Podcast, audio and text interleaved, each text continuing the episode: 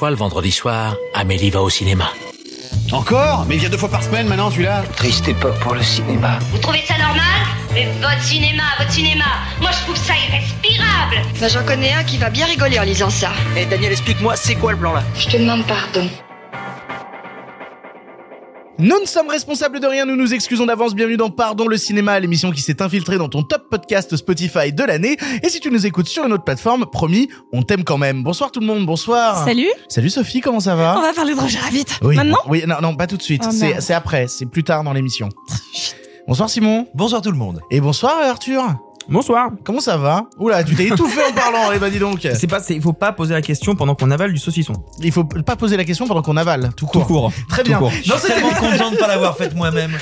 Dans cette émission, un programme gigantesque. On n'avait pas vu ça depuis très très très longtemps. Nous vous parlerons de SOS Fantôme l'héritage, de Madresse par l'hélas, des choses humaines, de la pièce rapportée et de The Power of Dog. En bref, ce sera la fièvre de Petrov, le calendrier, Clifford, le diable n'existe pas, la méthode Williams et Haters avec Kev Adams. Oui, on a mis Kev Adams en toute fin d'émission pour que vous restiez jusqu'au bout. C'est aussi ça l'art du watch time.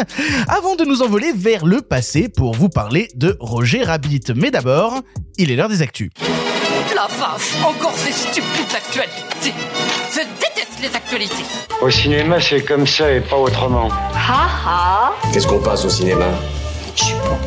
Je demandais à la patronne.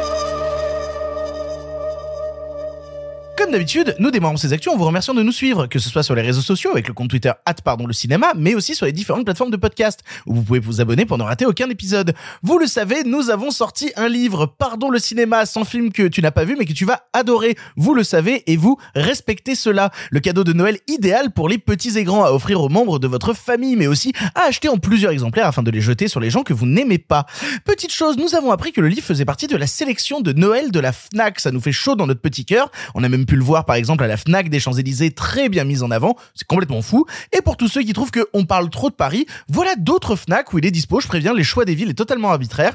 Il est disponible à la FNAC de Chartres, de Lyon-Bellecour, en Ardèche à Annonay, dans la Drôme à Montélimar, à Tonon-les-Bains, à Beaune, à Épinal, à Toulouse-Wilson, à Bordeaux et même Bergerac, à Nantes, à La Rochelle, à Lorient, à Brest, à Toulon, à Clermont-Ferrand et même à Ajaccio ou Bastia. Voilà, le, le livre est dans quasiment toutes les FNAC de France. Prenez-en plein. On espère qu'il vous plaira. J'espère que vous êtes content du choix des villes que j'ai donné. J'espère que ça vous va. Oui. Clermont-Ferrand. Voilà, Clermont. Toulon. Voilà, bah, très très bien. J'ai choisi une ville parmi toutes celles que j'ai citées, Arthur. Ajaccio. Ouais, bah Au voilà. pif. C'est bien. On doit avoir quatre auditeurs corses. On est ravis. Si vous êtes On plus vous ce sont les meilleurs auditeurs. Bisous les Corses.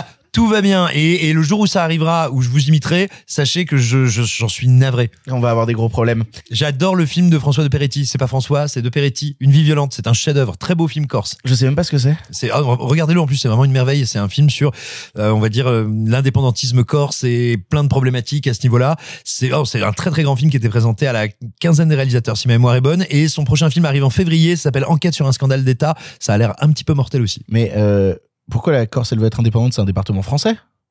En tout cas, très très belle île.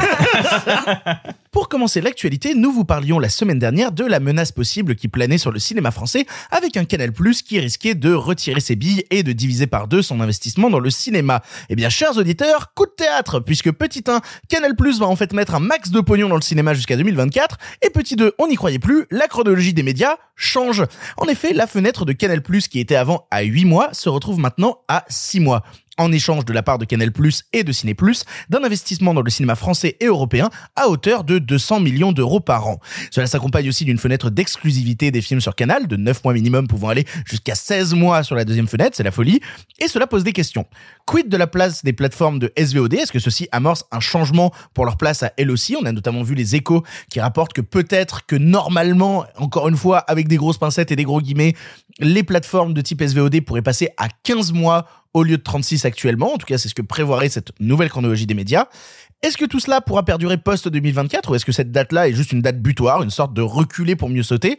Et enfin, quid de la question du format physique et de l'offre VOD qui sont les grands perdants de cette histoire, mine de rien? Parce que d'un coup d'un seul, ils viennent de se prendre deux mois de fenêtre d'exclusivité dans la tronche, tout ça pour un secteur qui est déjà bien amoché par la crise du Covid. C'est quand même chaud. C'est vrai, c'est bien, mais c'est chaud, mais c'est bien. En fait, c'est ça prend des trucs bien, pour des trucs moins bien de l'autre côté. Aimez-vous mon analyse très spécialisée? Concernant le format physique, euh, et je dis ça en étant un grand consommateur de format physique, en en étant euh, je crois que hélas, les changements législatifs en, en la matière n'ont pas d'autre vocation qu'entériner ce qui sont déjà des pratiques très solidifié dans le grand public. Le marché physique est en train de péricliter et va se spécialiser sur des produits sinon de luxe ou en tout cas de patrimoine très éditorialisé qui s'adressent aux cinéphages ou aux cinéphiles. Euh, je suis le premier à le regretter, mais mais ce ne sera pas du fait de cette législation. C'est déjà acté dans le dans le dans le fonctionnement des consommateurs. Hélas, donc je, ça me viendrait pas à l'esprit. Perso, ça me rend super triste. hein. Oui, ça me rend triste, mais ce que je veux dire, c'est que c'est pas du fait de ce texte. Non, c'est tout quelque à chose. fait. Voilà, c'est ce qu'il faut c'est dire. juste que ce texte n'aide pas.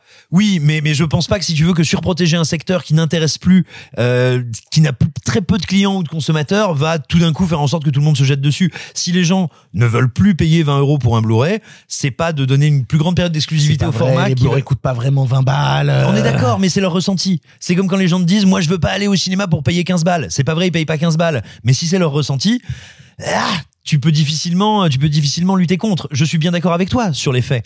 Mais si, bref, si les gens ne veulent plus payer, je te dirais, à l'unité, parce que c'est ça en fait, Ouais. le vrai changement. C'est plutôt la notion de l'unité. Pourquoi payer un truc 15 balles à l'unité quand on peut payer 15 balles par mois et avoir accès à tout un catalogue? Voilà. Mais à partir du moment où les gens ont fait cette bascule-là, euh, ça n'est pas de protéger le secteur en termes de temps d'exclusivité ou de, de, de, de techniques comme ça qui va euh, faire un marche en arrière, tout simplement. Enfin, je ne crois pas. Est-ce que je peux juste, euh, je viens de vérifier l'info parce qu'il me semblait l'avoir vu. En 2020, on y avait eu 50 millions de DVD et Blu-ray qui avaient été vendus en France. Mais c'est ce qui est déjà Donc, bien, mine de. Franchement, même si ça diminue beaucoup parce que la courbe elle est vraiment descendante, euh, ça reste quand même beaucoup, non? Et puis ça veut, ça veut aussi représenter une certaine manne d'argent pour certains petits distributeurs. Oui, mais après, ce qu'il faut regarder quand, euh, quant aux achats justement de DVD et de Blu-ray, c'est savoir est-ce que les gens achètent des, des trucs récents?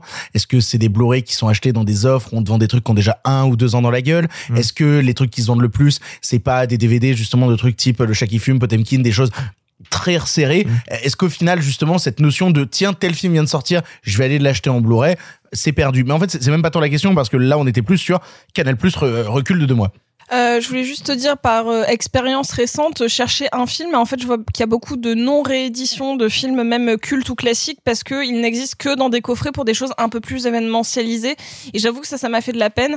Euh, je cherchais euh, sur la route de Madison euh, de Clint Eastwood qui n'est plus réédité depuis très longtemps et qui ne sort que dans les coffrets Clint Eastwood de Noël ou voilà et ça par contre c'est un truc qui m'inquiète un petit peu le fait que certains vieux films ne vont plus avoir de réédition tellement le secteur est déclinant. Mais en effet c'était déjà une aparté.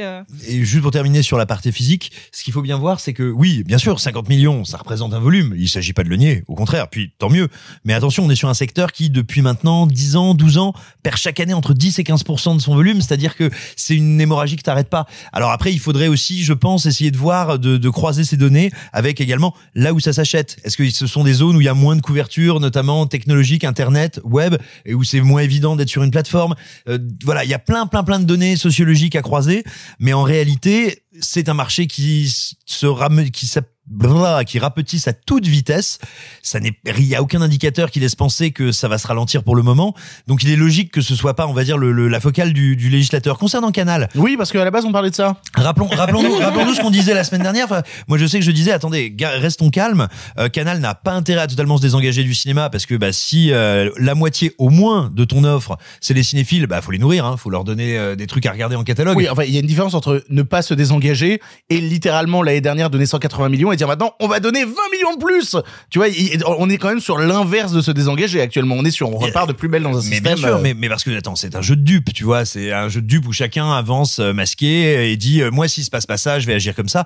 Euh, N'oublions pas que Canal, pour eux, le nerf de la guerre, c'était cette période d'exclusivité, c'est-à-dire en fait, peu importe le sort des plateformes, nous on est contractuellement avec l'État obligé euh, d'investir certaines sommes dans la dans l'achat, le préachat et la production française. Euh, bah, du coup, il faut qu'on ait un si on si on investit plus que les autres, il faut qu'on ait une fenêtre d'exclusivité importante, sinon on est désavantagé. Et en fait, si elle est sauvegardée, ils n'ont pas de raison de faire moins. C'est-à-dire qu'en fait, ça nourrit aussi leur catalogue. Ah bah, ils vont carrément faire plus parce qu'on l'a appris euh, là euh, ce soir dans les échos que euh, Canal Plus allait lancer une nouvelle chaîne dédiée au cinéma. Ça a été annoncé de la part de Maxime Saada qui s'appelle Canal Plus Grand Écran. Alors je lis littéralement ce qu'a dit Maxime Saada dans, dans les échos. Ce sera une chaîne dédiée aux films dont on pense qu'il faut les avoir vus une fois dans une vie. Les équipes de Canal Plus euh, iront chercher les meilleurs films du monde, ceux qui nous ont le plus touchés, blablabla, c'est de la com. Ce sera une chaîne linéaire et délinéarisée qui sera proposée avec Canal Plus dès le premier niveau d'abonnement. Donc voilà, on parle d'une nouvelle chaîne cinéma en plus qui a l'air de s'adresser un peu plus à du cinéma de patrimoine. Et alors, juste une petite précision, c'est 200 millions. Donc comme tu disais, c'est trois ans, recondu, reconductible tacitement. C'est-à-dire que si ça n'est pas dénoncé par Canal+, c'est automatiquement reconduit. Euh, également, quand on dit Canal, c'est le groupe Canal. C'est-à-dire que c'est la chaîne Canal+, c'est Ciné+, c'est donc éventuellement cette nouvelle chaîne qui arriverait d'après Maxime Saada. Canal+, sont- grand écran. Ce sont aussi les chaînes en clair du groupe Canal+. Donc c'est pas juste Canal, c'est tout le groupe Canal. Et juste, moi j'avais une question. Euh, si jamais la fenêtre de tir pour les plateformes passe à 15 mois, comme ils disent euh, hypothétiquement dans Ouais. l'article, En tout cas, c'est ce que disent les échos, c'est que normalement, s'ils ont tant, en fait, c'est, c'est encore une fois, c'est vaste communicant. On a parlé plein de fois de la chronologie des médias ici. Si tu tires un petit peu à gauche, va falloir aussi tirer à droite. Et donc, du coup, si tu fais reculer de deux mois Canal, alors déjà, maintenant, ça va être les chaînes en clair, type France Télé, etc., qui vont Bien sûr. commencer à gueuler. Parce que si tu fais passer Netflix et tout ce genre de choses-là à 15 mois, les chaînes en clair vont commencer à dire, euh, et nous, Bah oui. le problème, c'est que là, le deal avec Canal Plus dit que Canal a une fenêtre d'exclusivité de 9 mois. Donc en fait, euh, les chaînes type France Télé, si on recule, en fait, oh là là, c'est un bordel. Si on recule la SVOD à 15 mois, mais que Canal Plus à 9 mois d'exclus, ça correspond à 15 mois. Donc ça veut dire que la fenêtre de la SVOD type Netflix, Amazon, etc. sera Exactement. la même que France Télévisions. Exactement. Et, euh, et au-delà de ça, la vraie question, c'est vu que les plateformes commencent à dire qu'en fait le territoire français les fait bien chier parce qu'on est les seuls à avoir ça, les seuls à avoir ça, au final, est-ce que 15 mois ça va leur suffire? Non, Mais alors, alors, ils s'en branlent en fait. Que ce soit 36 suis mois, pas sûr. 15 mois ou quoi que ce soit, euh, pff, c'est zéro, c'est zéro ou, ou la Voilà, merde. pour c'est eux. ça que je voulais dire en fait. Oui, c'est dans bien sûr. sens-là en fait. Ah C'est non, que mais pour eux, ça va être un joli geste, mais en fait ils vont s'en foutre sans doute un peu, non? Mais c'est pas un geste qui est fait pour eux, c'est un geste qui est fait pour Canal, et ça c'est juste de la diplomatie pour pour que eux ne puissent pas dire oh là là vraiment vous, deux- tu vois, c'est vraiment un geste diplomatique. Et c'est c'est surtout un geste pour euh, le public en fait, parce que euh, on voit passer très régulièrement des incompréhensions sur Twitter et chez des débiles euh, qui viennent nous dire euh, bah oui, euh, en France on va devoir attendre trois ans euh, pour que ça soit sur Netflix, alors que c'est tout de suite sur Netflix, alors que c'est des gens qui ont, qui ont juste rien compris au cinéma, mais qui, qui font croire qu'ils qu'ils comprennent le cinéma parce qu'ils ont Jean-Luc Godard en photo de profil sur Twitter.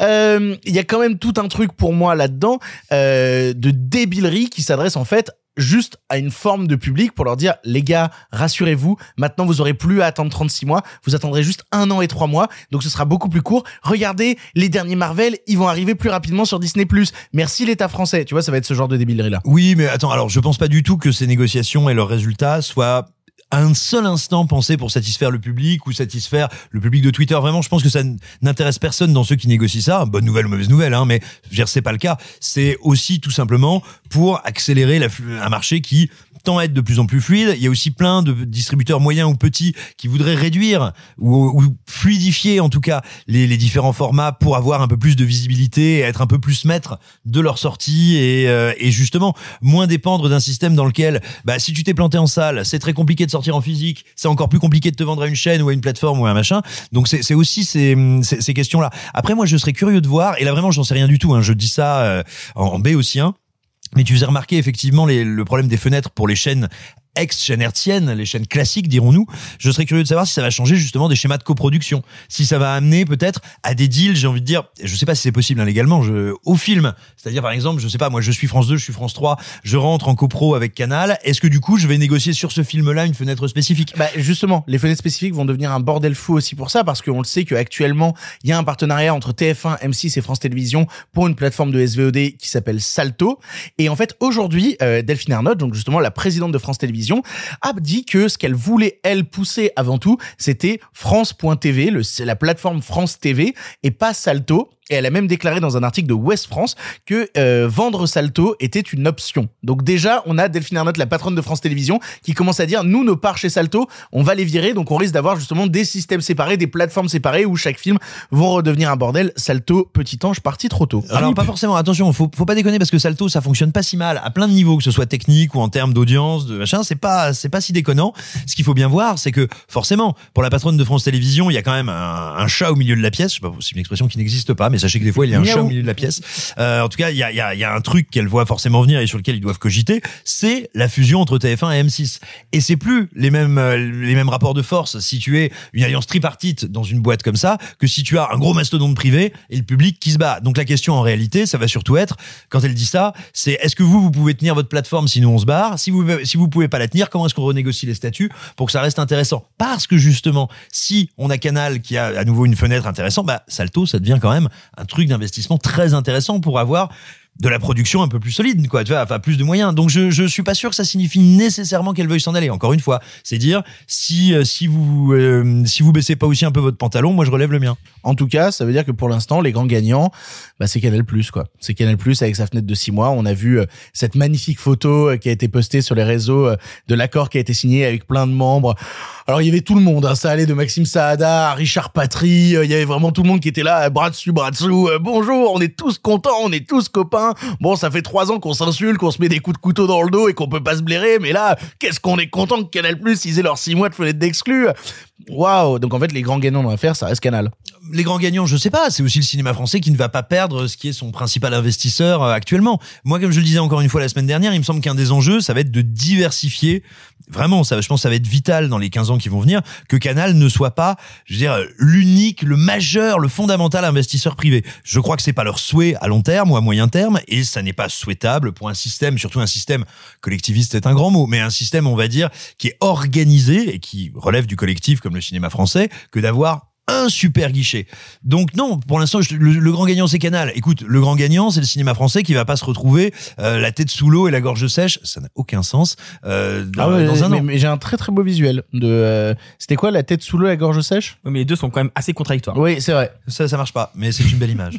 Pour le reste de l'actualité, laissons place au courrier des lecteurs. Chaque semaine, on vous demande sur notre compte Twitter, at pardon le cinéma. Allez vous abonner au compte Twitter de Pardon le cinéma, afin de pouvoir nous poser des questions, vos interrogations sur l'actu. Alors les voici, les voilà, trois questions du public que j'ai retenues aujourd'hui. Pierre Daoulas nous demande, vous n'avez fait aucun commentaire sur le succès des Baudins. C'est quand même du cinéma, et même si on n'apprécie pas ce genre de film populaire, forcément, il faut parler de ce film qui marche assez fort. Et oui, c'est vrai, il faut en parler, le film Les Baudins en Thaïlande, qui, on doit bien le dire, on enregistre ce podcast depuis Paris parce que nous sommes des beaux parisiens insupportables.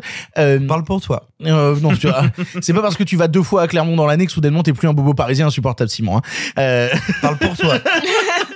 il n'empêche que euh, il est très peu distribué à Paris. Paris intramuros, Les Baudins en Thaïlande, c'est un film qui est distribué, enfin qui était distribué en deuxième semaine et même je crois en première semaine dans trois salles et où en plus le film n'a pas été montré à la presse puisque même euh, le euh, boss de SND a expliqué sur Twitter que attends c'est bon, on sait comment aller la presse vis-à-vis des comédies françaises, on va pas non plus tirer une balle dans le pied. Donc Étonnant que la presse n'ait pas parlé des Baudins en Thaïlande, vu que bah, il n'a pas été montré à la presse lol MDR. Il n'empêche qu'aujourd'hui, le film dépasse un million d'entrées, ce qui est quand même un beau score, ce qui permet de faire marcher même un énorme score en oui, ce moment. et ce qui permet de faire marcher des salles de cinéma, ce qui permet de faire marcher SND, et on est très content que SND marche, on est très content que des exploitants de salles puissent remplir des salles, dans des, dans des endroits en plus où des fois c'est pas simple de remplir.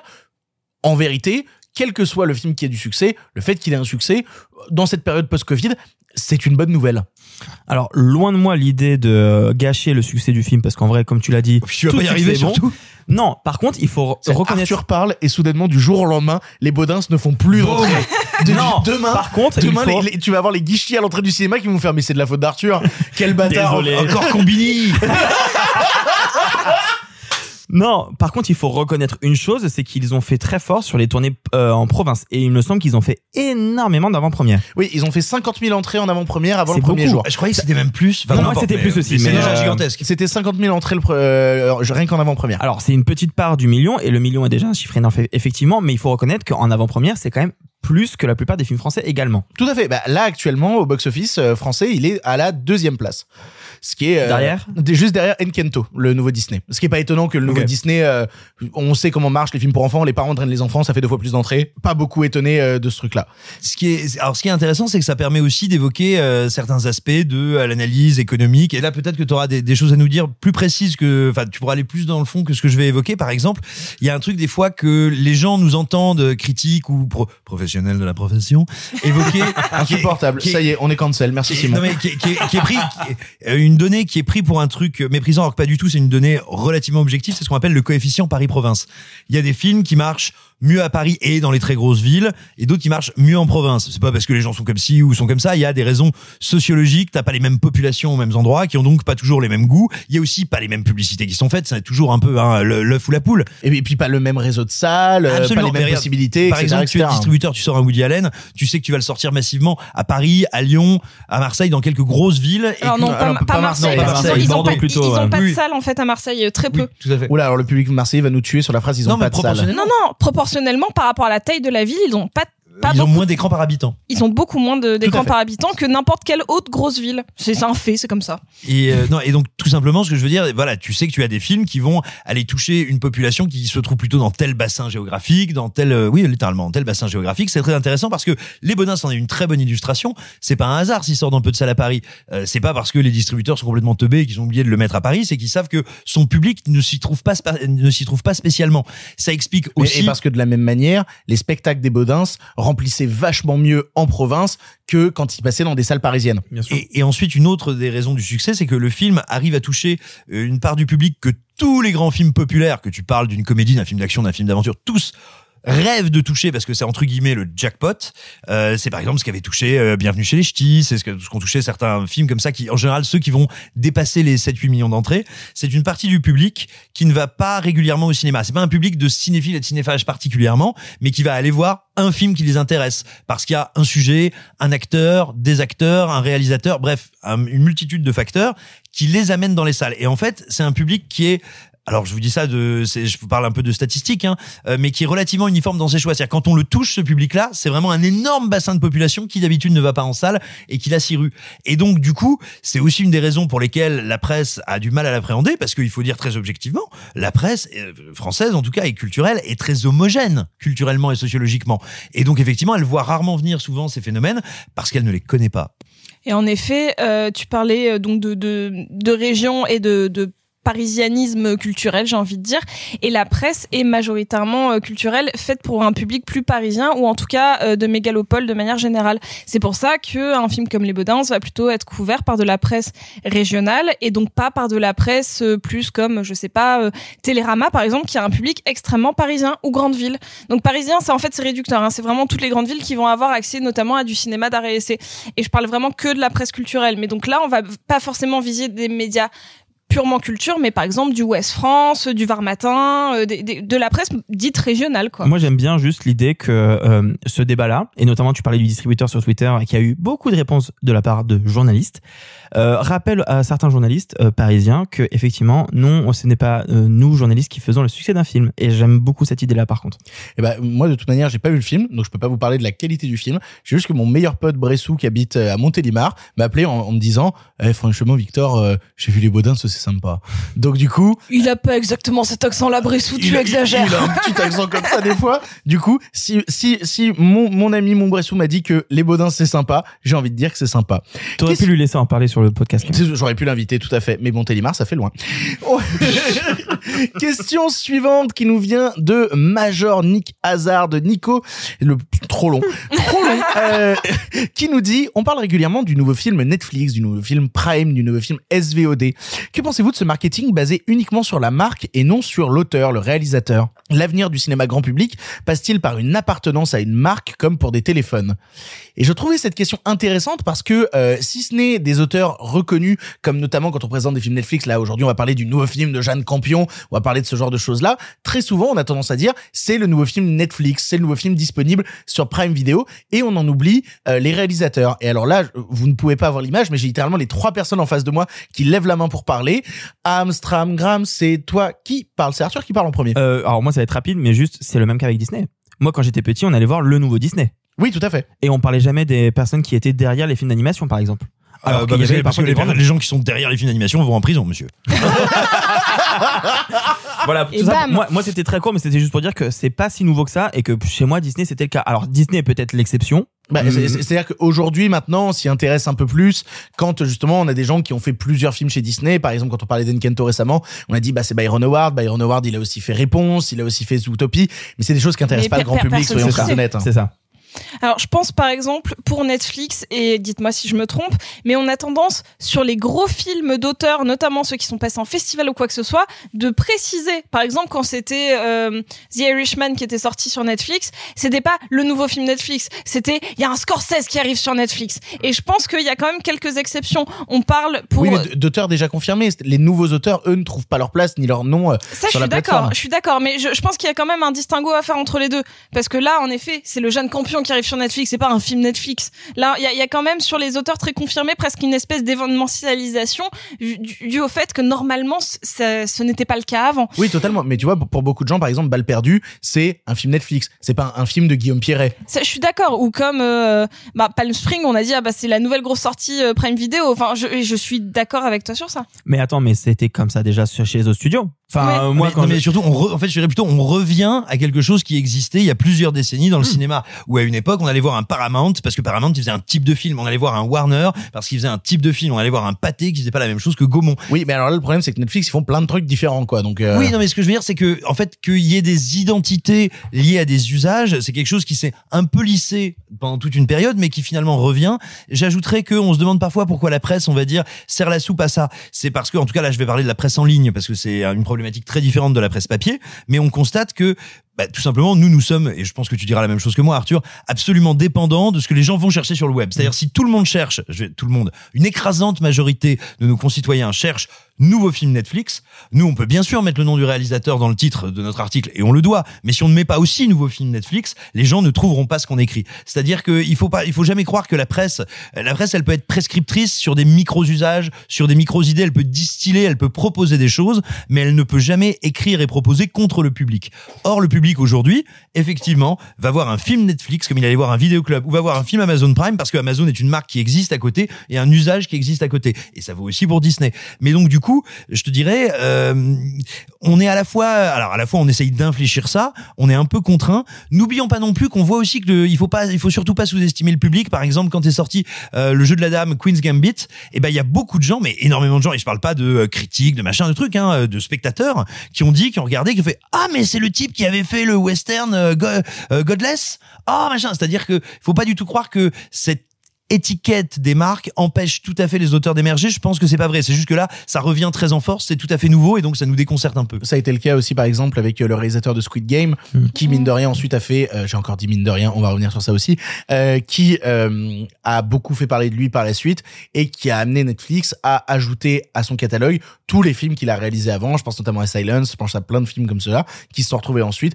parce que c'est le film du réalisateur de Squid Game et donc comme ça, ils sont brandés sur Netflix. Vous avez aimé Squid Game, regardez les autres films du réalisateur. Mais moi, je pense que si on prend le problème à l'envers, si Gaumont est sorti balle perdue en salle, est-ce qu'on l'aurait présenté comme le nouveau film de Guillaume Pierret? Je peut-être pas que sûr. Guillaume Pierret aurait été mis plus en avant. Ouais, mais à quel point Tu vois, à quel point euh, ça aurait été devenu un, un mec euh, super connu euh, de partout en France Tu vois, je suis pas sûr.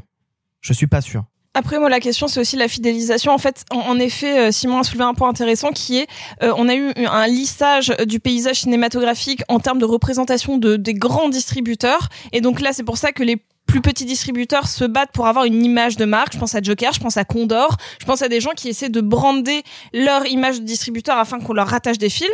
Mais en fait, pendant un moment, les grands auteurs étaient affiliés à des distributeurs, même en France. C'est-à-dire que euh, là, par exemple, c'est encore le cas. Asghar Farhadi euh, sort toujours ses films avec Memento, mais ça, personne le sait. Mais je pense que est-ce qu'on en est déjà dans une lignée où Netflix a son groupe d'auteurs? Et ça, j'en suis pas encore sûre. Je pense qu'on est encore dans du rattrapage Non, ils sont à la Netflix, ils sont une pratique. Ils représentent la SVOD pour l'instant. Exactement, mais peut-être que si il y a des auteurs qui sont euh, constants, récurrents et qui deviennent des auteurs Netflix, peut-être qu'à un moment on les identifiera. Mais c'est là quoi? C'est là que l'image de marque de Prime Video, par exemple, c'est de sortir que des comédies françaises de merde? Ah bah peut-être. Et si ce n'est qu'ils ont quand même récupéré quelques films américains pas sortis en France ailleurs. Je Oh pense oui. à The Green Knight ou Spencer. Oui, tout à fait. Mais puis quand ils sortent des sortes, quand ils sortent des films français, euh, fortes, Oui, bah, connectés. C'est vrai que Oui, Je- rue l'humanité. Je euh, t'aime moi non plus. Moi, je vais te dire s'ils me font. un- Haters avec Kevin Adams. C'est vrai que Oui, rue l'humanité pour le coup, Ouais. c'était vraiment un beau coup de Netflix. Moi, je veux dire, si, si Amazon me fait un Tales from the Loop une fois tous les 10 ans, j'ai envie de te dire, ils peuvent assurer, euh, ils peuvent, ils peuvent faire Kev Adams pendant 40, je les pardonne. Euh, dernière question qui est posée par Rémi, Rémi LBL, qui nous demande qu'est-ce que vous en pensez du fait que les héritiers de la famille Gucci attaquent le film de Ridley Scott en justice? En fait, j'ai pris cette question-là pour quelque chose de plus large. J'imagine que s'ils attaquent euh, le, le film, ou en tout cas les gens qui ont travaillé sur le film, c'est parce qu'ils sont pas très heureux du portrait qui est fait d'eux dans le film. La question qui se pose donc, c'est est-ce que quand on fait des biopics, on doit forcément coller à tout prix à la réalité? On l'a vu notamment euh, récemment avec le cas euh, de Aline, qui euh, au Québec a été plus ou moins bien accueilli avec une partie de la famille de Céline pas toute la famille de Céline mais une partie de la famille de Céline qui est montée au créneau pour dénoncer le film et dénoncer ce qui est raconté à l'intérieur. Est-ce que quand on fait un biopic et qu'on s'intéresse à des personnes qui existent, on doit coller à tout prix à la réalité? Euh, On sait que parfois on ne colle pas à la réalité et que ça fait des super films genre Rocketman et parfois ça fait des gros films de merde genre Bohemian Rhapsody. Bah, c'est exactement ce que j'allais dire. C'est-à-dire, des fois, dans, dans certains biopics, la personne concernée ou le, les- le groupe de personnes concernées sont impliquées dans le film. Sauf que ça peut avoir forcément une espèce de distorsion de la réalité parce qu'on est directement avec un point de vue concerné. Alors que euh, des auteurs peuvent faire un film qui ne correspond pas du tout à la vision euh, des personnes impliquées et donc bien sûr que ça peut soit donner quelque chose d'hyper intéressant parce que ça va être un point de vue d'auteur sur quelque chose qui nous arrivé soit via la pop culture euh, soit via euh, des histoires qui se sont racontées qui ont qui ont été exagérées Rocketman c'est vachement bien. mais oui, mais Rocketman, euh, pour le coup, Elton John est dans le projet. Il y a pas de souci, tu Ouais. vois. Genre, il a tout approuvé et il a approuvé aussi des choses beaucoup plus sombres. Euh, par exemple, on a le cas, j'en avais parlé déjà sur Gucci pour The Assassination of Gianni Versace. Je sais que Donatella Versace n'a pas approuvé la série, mais parce qu'en effet, elle trouve qu'il y a une distorsion de sa propre histoire à elle, mais ne va pas se positionner sur tout ce qui ne concerne pas du tout la famille, notamment le parcours du serial killer qu'elle reconnaît comme intéressante entre guillemets. Donc en fait, je pense qu'il n'y aura jamais de réponse précise sur est-ce que il faut demander le l'accord euh, des euh, soit des ayants droit de la personne décédée, euh, soit Est-ce qu'il faut euh, faire des biopics autorisés ou non? C'est ça. Euh, je pense qu'on n'aura jamais de, de, de réponse toute faite parce que euh, certaines personnes vont vouloir mettre beaucoup d'amour sur un biopic et pourtant être complètement à côté de la plaque. Mais comme c'est bienveillant, on va jamais rien leur dire. Et d'autres vont aller piquer là où ça fait mal. Et bien sûr que ça va poser problème aux personnes concernées. Donc en fait, c'est c'est intéressant de le soulever, mais je pense qu'on pourrait partir 6 heures sur ce débat-là, quoi. Moi, je te dirais, la, la, la question me semble être celle de l'honnêteté intellectuelle ou de l'éthique artistique. J'ai aucun problème avec le fait qu'on déforme énormément la réalité, mais il faut l'assumer comme tel. Quand un film comme Bohemian Rhapsody déforme la réalité, mais prétend te faire une fiche Wikipédia, je trouve ça problématique. Quand un film comme Dallas Buyers Club prétend être un témoignage d'une existence et qu'il la déforme pour faire d'un personnage extrêmement douteux quelqu'un de très positif, ça me pose problème. Moi, par exemple, Aline ne me pose aucun souci parce que, je veux dire, le film dès son titre te dit je suis une rêverie à partir d'un personnage ayant existé. À partir de là, tu fais ce que tu veux. Petite question subsidiaire que je rajoute en plus de ce Silent RKZ qui nous dit est-ce qu'il est possible de donner un gage à celui qui dira le plus de fois mine de rien, à savoir Victor, ou néanmoins, à savoir Simon? Alors je vous propose en écoutant cette émission de, de noter euh, combien de fois vous allez entendre mine de rien de ma part et combien de fois vous allez entendre néanmoins de la part de Simon. Et puis à la fin on fait les comptes et la semaine prochaine il y en a un des deux qui prendra un coup dans la tête. Voilà. Ok. non, non, un gage, mais un truc, tu eh vois. bien, je vous annonce qu'à partir de maintenant, je dirais nonobstant. Allez, on attaque les films du présent. On a un sacré paquet de trucs à vous présenter et on démarre tout de suite avec SOS Fantôme, l'héritage. Remember Revelations. And I looked as he opened the sixth seal. There was a great earthquake. Judgment Day.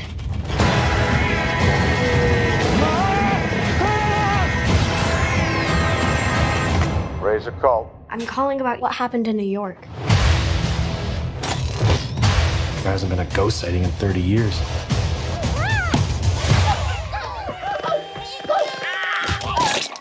SOS Fantôme l'héritage est un long métrage de Jason Reitman, suite officielle des deux SOS Fantômes d'Ivan Reitman, sortis dans les années 80. Ici, tout démarre sur un grand-père décédant dans de mystérieuses circonstances et laissant derrière lui une maison remplie d'équipements à sa fille et ses deux petits-enfants qu'il n'a jamais connus. Et si tout cet attirail n'était pas l'œuvre d'un savant fou, mais d'un homme parfaitement sensé? Et si cet homme était chasseur de fantômes? On est trois à avoir vu le film ici, puisque Sophie, Simon et moi, on l'a vu, et c'est moi qui vais commencer parce que je fais partie de ces gens qui ont grandi avec SOS Fantôme et qui aiment SOS Fantôme aussi parce que c'est un souvenir d'enfance. Aujourd'hui, je suis capable de remettre en cause plusieurs choses, notamment sur SOS Fantôme 2, mais même le premier, je l'aime d'amour pour ses points positifs comme ses points négatifs. Donc j'avais hâte de redécouvrir SOS Fantôme à l'écran, surtout après l'opus de 2016 absolument minable, qui pensait que pour faire un bon film, il suffisait de swapper les genres des personnages, alors quand même, il faut écrire une histoire. SOS Fantôme l'héritage donc arrivait avec une nouvelle envie justement de cette notion d'héritage, cette notion des gamins qui vont découvrir l'univers SOS Fantôme, l'univers des fantômes, et ça m'intéressait pas mal. Là où on doit, être honnête tout de suite concernant SOS Fantôme l'héritage, je veux dire Ghostbusters, comme ça au moins sera plus simple, c'est que oui, le film va céder, va céder à une certaine forme de fanservice. Voilà, c'est-à-dire que t'as quand même une première heure de film où tu sens que le réalisateur pose ses jouets, te montre avec quoi il va jouer, et en fait, de la même manière que les personnages découvrent l'univers Ghostbusters en mode ah c'est quoi, ça c'est un piège à fantômes, ah ça c'est quoi, c'est tel truc, et eh ben on est obligé de repasser par toutes les étapes où on fait découvrir aux personnages ce truc-là pour aussi les faire découvrir à un nouveau public. Donc la première heure démarre assez doucement, mais pour moi qui suis fan du premier, bah c'est que de l'émerveillement en fait. Si t'aimes pas de base, c'est une sorte de didacticiel de l'univers, mais qui peut te laisser en dehors parce que si t'as jamais été sensible à cet univers de SOS Fantôme, bah tu peux être un peu blasé. Mais pour moi c'est que de l'émerveillement parce que je retrouve tous les petits objets et tous les trucs qui me plaisaient déjà dans l'histoire. C'est possiblement excluant, mais en fait bah, tout ça est fait avec une certaine bienveillance. Et c'est ça dont il faut parler, c'est qu'il y a énormément de films qui vont te faire du fanservice qui est putassier, qui est dégueulasse, et je peux pas empêcher quand je regarde SOS Fantôme l'héritage d'y voir une forme de bienveillance une véritable forme d'amour, à la fois pour les gens qui sont dans le projet, à l'écran, pour l'univers, mais aussi pour les gens derrière le projet qui l'ont conçu. En plus, je trouve que les gamins sont plutôt attachants. Le, le, grand frère euh, est un peu délaissé dans la première partie du récit, mais va trouver une vraie place euh, dans la suite. À la limite, le, le comédien qui fait le plus de la figuration dans le film, c'est Paul Rudd. C'est-à-dire, tu dis pas du mal de Paul Rudd.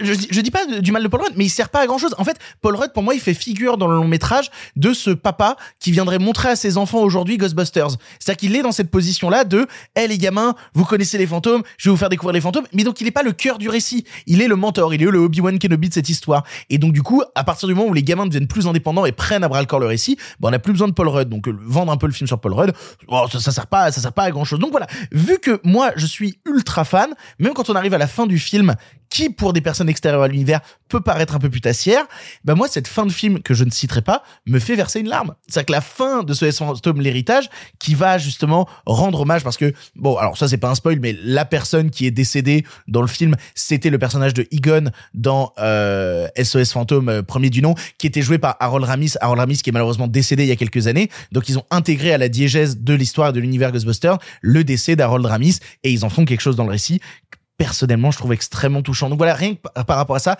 il y a une véritable bienveillance, un véritable respect. Il y a, en fait, héritage, c'est pas que le titre, c'est aussi le mec Jason Redman qui va réaliser un film qui à la base était réalisé par son père, qui lui aussi se sent le poids d'un héritage et va devoir maintenant transmettre à son tour l'univers Ghostbusters à l'écran. Et, voilà, je trouve ça passionnant parce que le film me fait réfléchir un peu plus loin sur qu'est-ce qu'ont laissé les licences de cette époque-là? Qu'est-ce qu'ont laissé les licences des années 80 aux gens d'aujourd'hui, à ceux qui font des films aujourd'hui et aux gamins qui vont découvrir ce, truc qui est parfois un peu kitsch, parfois un peu bizarre, avec ces créatures un peu pétées ce grand démon et tout, euh, qui pourrait paraître un peu ridicule si c'était une nouvelle licence, mais comment on l'inscrit justement dans une nouvelle diégèse et dans l'époque dans 2021. Je trouve ça assez passionnant. En tout cas, c'est largement plus passionnant pour moi que le film de 2016. Voilà. Et je laisse la parole à Sophie parce que je crois que toi aussi, Sophie, t'as as passé un bon moment devant SOS Fantôme l'héritage. J'adore Paul Rudd. Oui, non mais oui, non, ça évidemment, oui. Ça m'a donné chaud pendant tout le film et je dis ça sans exagérer. Euh, non, j'ai trouvé ça absolument super. Euh, j'ai envie de dire, le, le, on a eu une toute petite vidéo avant le avant le début donc euh, de la projection presse de euh, du réalisateur qui nous dit ah bah vous savez quoi euh, j'ai bon il dit de pas spoiler la fin évidemment pour plein de raisons mais surtout il, il dit bah franchement j'ai bossé avec mon père parce que quand même il avait fait les deux d'avant et puis bah imaginez ce que ça ce que ça vous ferait d'avoir votre papa qui vient à votre travail tous les jours. Et, et franchement j'ai trouvé ça un peu mignon parce que oui j'imagine vraiment papa Reitman aller voir fiston Reitman et lui faire bon ok t'es un réalisateur certes confirmé depuis les années mais mais bon, ça c'est quand même mon bébé à moi, donc je vais pas te laisser faire n'importe quoi avec. Et et ça sent, ça sent que euh, en fait, moi j'aime beaucoup. Euh, j'avoue que je n'ose pas revoir euh, Juno euh, parce que c'est un de mes grands films d'adolescence, mais je ne sais pas ce que ça vaut maintenant. Mais j'ai encore beaucoup d'amour pour le pour son travail à lui en tant que réalisateur, sur sa direction d'acteur que je trouve toujours impeccable. j'avoue que Thank You for Smoking avait été une énorme révélation quand j'étais ado, et je vous conseille si vous l'avez pas vu, Tully avec avec Charlize Theron qui est sorti euh, il y a quelques années et qui est vraiment superbe. Et donc, bah moi forcément, je vais à la fois voir donc ce nouveau SOS fantôme, mais j'y vais aussi pour voir le nouveau film de Jason Reitman dont j'aime beaucoup beaucoup le travail. Et je trouve qu'il s'est pas perdu. Je trouve que j'ai pas perdu sa patte de euh, grand réalisateur de cinéma d'auteur indé américain qui a fait ses preuves comme ça. Et on le sent notamment dans toute la première partie du film qui est certes un peu plus lente, mais qui prend vraiment le temps de mettre en place à la fois une direction d'acteur et bien particulière et une caractérisation de personnage assez douce. Je tiens à souligner le travail absolument merveilleux euh, de McKenna Grace que vous aviez pu notamment découvrir dans The, The Haunting of Hill House où elle joue une des gamines et qui a déjà une petite carrière pas dégueulasse alors qu'elle est euh, Et dans Aitonia. Et dans Aitonia Où elle aussi jouait Tonia enfant.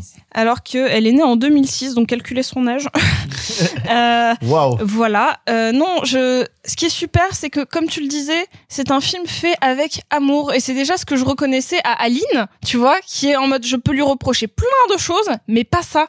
C'est pas un mauvais fan service. C'est marcher dans les dans les pas de quelqu'un qui l'admire, d'un film avec lequel il a grandi.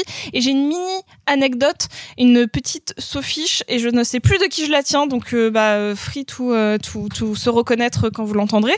Euh, Jason Reitman a inséré euh, son propre caméo. Donc non, c'est personne autour de la table qui me l'a dit du coup. Non. Euh, en fait, à un moment, les enfants vont découvrir les images des premiers SOS fantômes dans une télé et on voit euh, une, une dame avec deux tout petits enfants qui traversent euh, la rue de New York et en fait, c'était un footage qu'ils avaient pas mis dans le film de la maman de Jason Reitman avec ses deux enfants. Oh, trop drôle. Mais ça dure une microseconde. C'est tellement beau. Oh. Mais non, mais ce que je veux dire, c'est ce que je veux dire juste, c'est que ça se ressent que malgré ces écueils qui sont l'opposé au fait de Stranger Things, qui ne comprend pas ses rêves, de quelqu'un qui a grandi avec et qui est certes un peu maladroit à certains moments parce que c'est difficile de faire la part entre du fan service et de la vraie envie de partage. C'est très difficile, la nuance est très mince. Et pourtant, je trouve que Putain, c'est un super bon moment tout doux. Et franchement, amenez vos ados, même s'ils ont pas vu SOS Fantôme, en fait. Et, par ado, j'entends dès les 10, 11 ans. Et parce que c'est suffisamment spooky, avec des vrais jolis effets spooky à l'ancienne.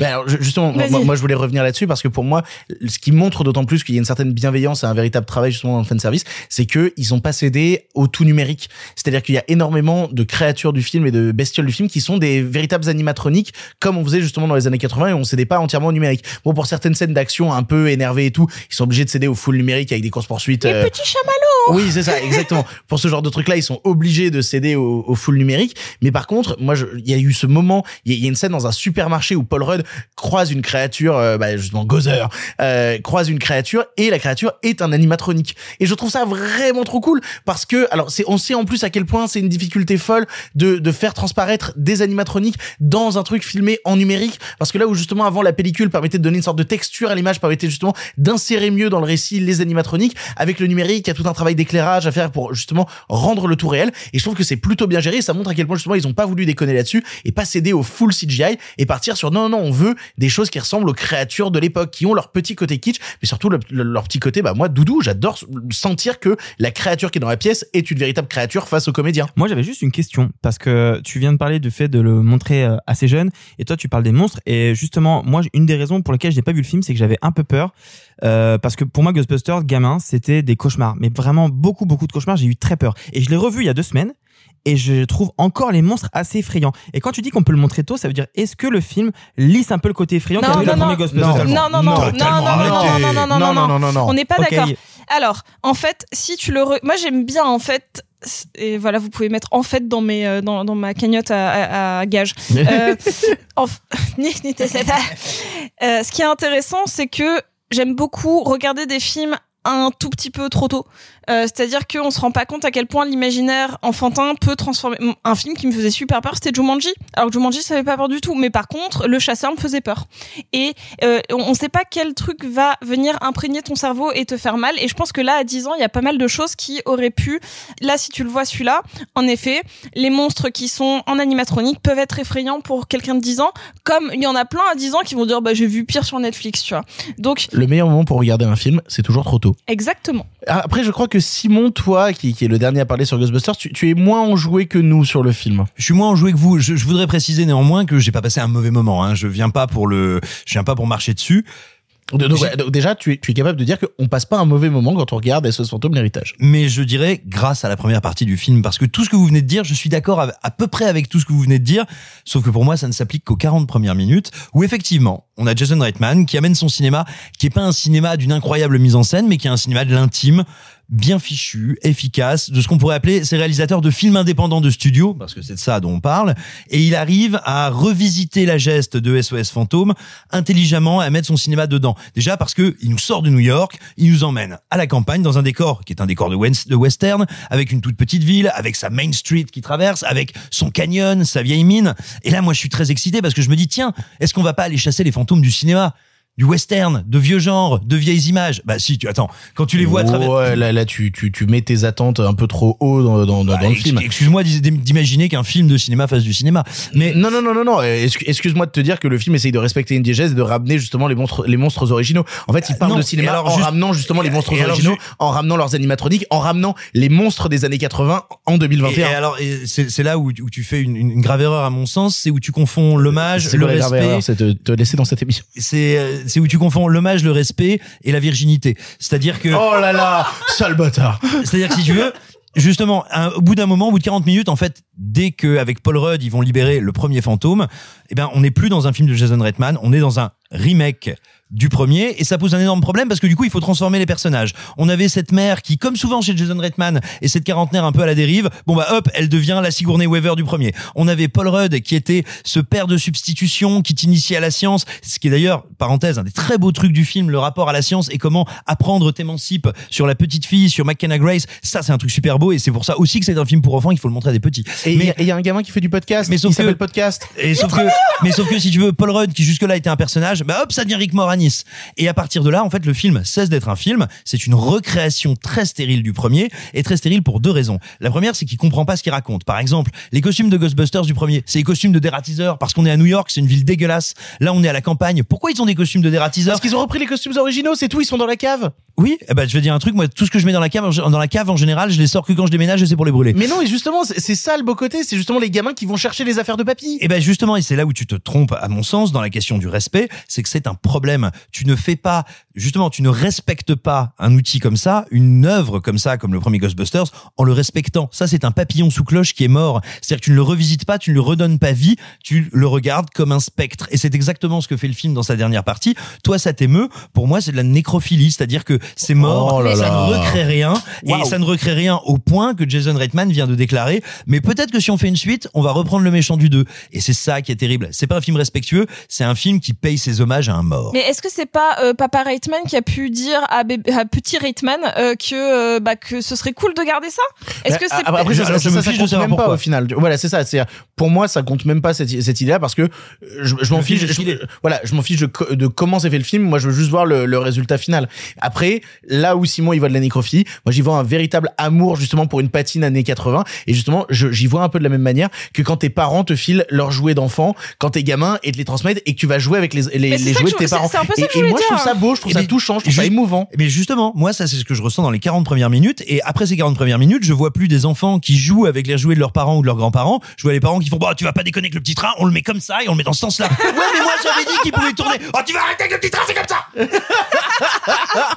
Bon, vous l'aurez compris, on n'est pas tout à fait d'accord sur euh, SOS Fantôme l'héritage, mais en tout cas, à minima, on pense que c'est c'est un bon moment. En tout cas, on passe pas un mauvais moment devant le film et on vous encourage à aller le découvrir de toute manière. Il marche très bien en salle aujourd'hui, donc continuez à aller le voir. On va passer à un registre totalement différent puisque maintenant on va aborder le nouveau long métrage d'Almodovar. Nous allons parler de Madresse Parallelas. Yo cada vez la veo más étnica. No creo que sea mi hija, Janis. No sé qué te habrá contado Ana de mí.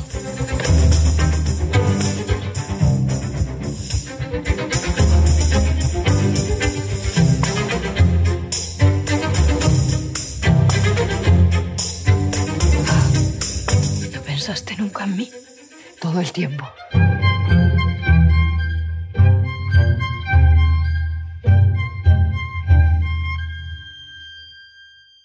Madres Paralelas est le nouveau long métrage de Pedro Almodovar, avec pour la sixième fois de sa carrière Penelope Cruz. Il y raconte l'histoire de deux femmes, Janice et Anna, se rencontrant à l'hôpital alors qu'elles sont sur le point d'accoucher. Les mois passent, les enfants grandissent et avec le temps, une vérité de plus en plus dure à accepter. Le bébé qui se trouve dans le berceau est-il vraiment celui de sa mère? On a tous vu le film autour de cette table et c'est Simon qui commence. Simon, qu'as-tu pensé de Madres Paralelas J'en ai pensé que je l'attendais avec beaucoup de curiosité, comme toujours avec les films d'Almodovar, tout simplement parce qu'il fait partie de ces réalisateurs, euh, non pas que je déteste, non pas que j'adule, mais dont certains films bouleversent, dont d'autres me laissent indifférent et dont je trouve certains indigents. C'est-à-dire que je sais que je ne peux m'attendre à rien et c'est très stimulant quand on va découvrir la nouvelle œuvre d'un cinéaste. Madras Paralelas, c'est un, un scénario qu'il a écrit, je crois, il y a un peu plus d'une dizaine d'années et je trouve que ça se sent. C'est-à-dire que pour moi, c'est un film qui appartient vraiment à cette période, il y a une dizaine d'années, où je le trouvais, non pas mauvais, hein, oulala, loin de là, mais un peu en pilote automatique. Je retrouve beaucoup de ces thématiques habituelles. Je trouve qu'elles ne sont pas mieux usitées que d'habitude, qu'elles sont pas plus travaillé. En réalité, ce qui m'intéresse beaucoup plus que le destin de ces deux femmes, euh, non pas que je trouve prévisible parce qu'il ne l'est pas, mais que je trouve tellement almodovarien que finalement je, bah, je suis en pilote automatique. C'est tout le sous-texte qu'il y a sur le franquisme, c'est comment il rentre dans le récit, mais en fait j'aimerais qu'il rentre beaucoup plus. J'aimerais qu'il y aille bien plus frontalement. J'ai l'impression qu'aujourd'hui Almodovar, ce qu'il faut voir, Almodovar il commence dans ce qu'on a appelé la Mobida. C'est ce cinéma d'après le franquisme, c'est ce cinéma espagnol qui se réveille, qui fait péter les formes, qui fait péter les codes, qui a envie de tout casser, qui est un cinéma, on pourrait dire un espèce de truc de punk bariolé. Et donc c'est un cinéma qui parler du franquisme, j'ai envie de dire, en réaction, en creux, sans forcément en faire, un, sujet direct, mais qui était tellement une émulsion qui venait de ce moment-là de la société espagnole, que c'en était quand même le sujet. Bon, et ben là, il arrive à un moment de maturité où il peut traiter ça, on va dire, en l'adressant, en le désignant comme une des lignes narratives de son film. C'est ce qu'il y a de plus intéressant pas forcément ce sur quoi on passe le plus de temps et j'aurais aimé que ça travaille plus en plus encore la, colonne vertébrale du récit. Ces comédiennes sont brillantes, c'est pas nouveau, c'est un directeur d'acteurs mais surtout d'actrices absolument incroyable. Mais je trouve à tout niveau que le film est un peu est un peu plus tiède, un peu plus calme, un peu plus modéré que, que, que ses précédents, enfin que certains autres. Je pense notamment à Douleur et Gloire, moi, qui m'a qui m'a roulé dessus euh, comme un, Charles Leclerc. Et, et, je, je, je, je, pense à ça notamment quand je vois certaines séquences. Je pense à une, à une séquence où j'ai été frappé, euh, qui est, euh, elles sont encore donc à la maternité, enfin à l'hôpital en tout cas.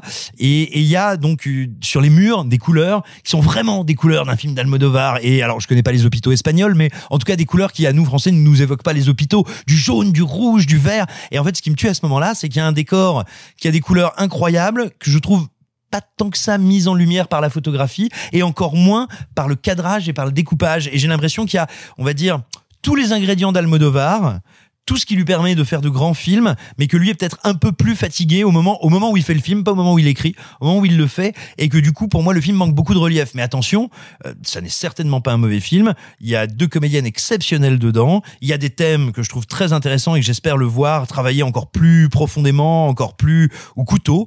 Et, et tout simplement, j'ai envie de vous dire, comme le disent les philosophes, ceux qui aiment aimeront. C'est-à-dire, si vous êtes un fan d'Almodovar, vous allez passer un très très bon moment. Si comme moi, euh, bah, des fois ça vous branche, des fois ça vous ça vous branche pas, vous le trouverez peut-être un peu plus mineur. Arthur. Alors c'est intéressant parce que j'ai eu exactement le même ressenti que toi sur tous les points que tu viens d'annoncer. Sachez que c'est assez difficile de passer après Simon dans le podcast, surtout quand on est en même raccord, parce que vraiment, j'ai eu la même sensation.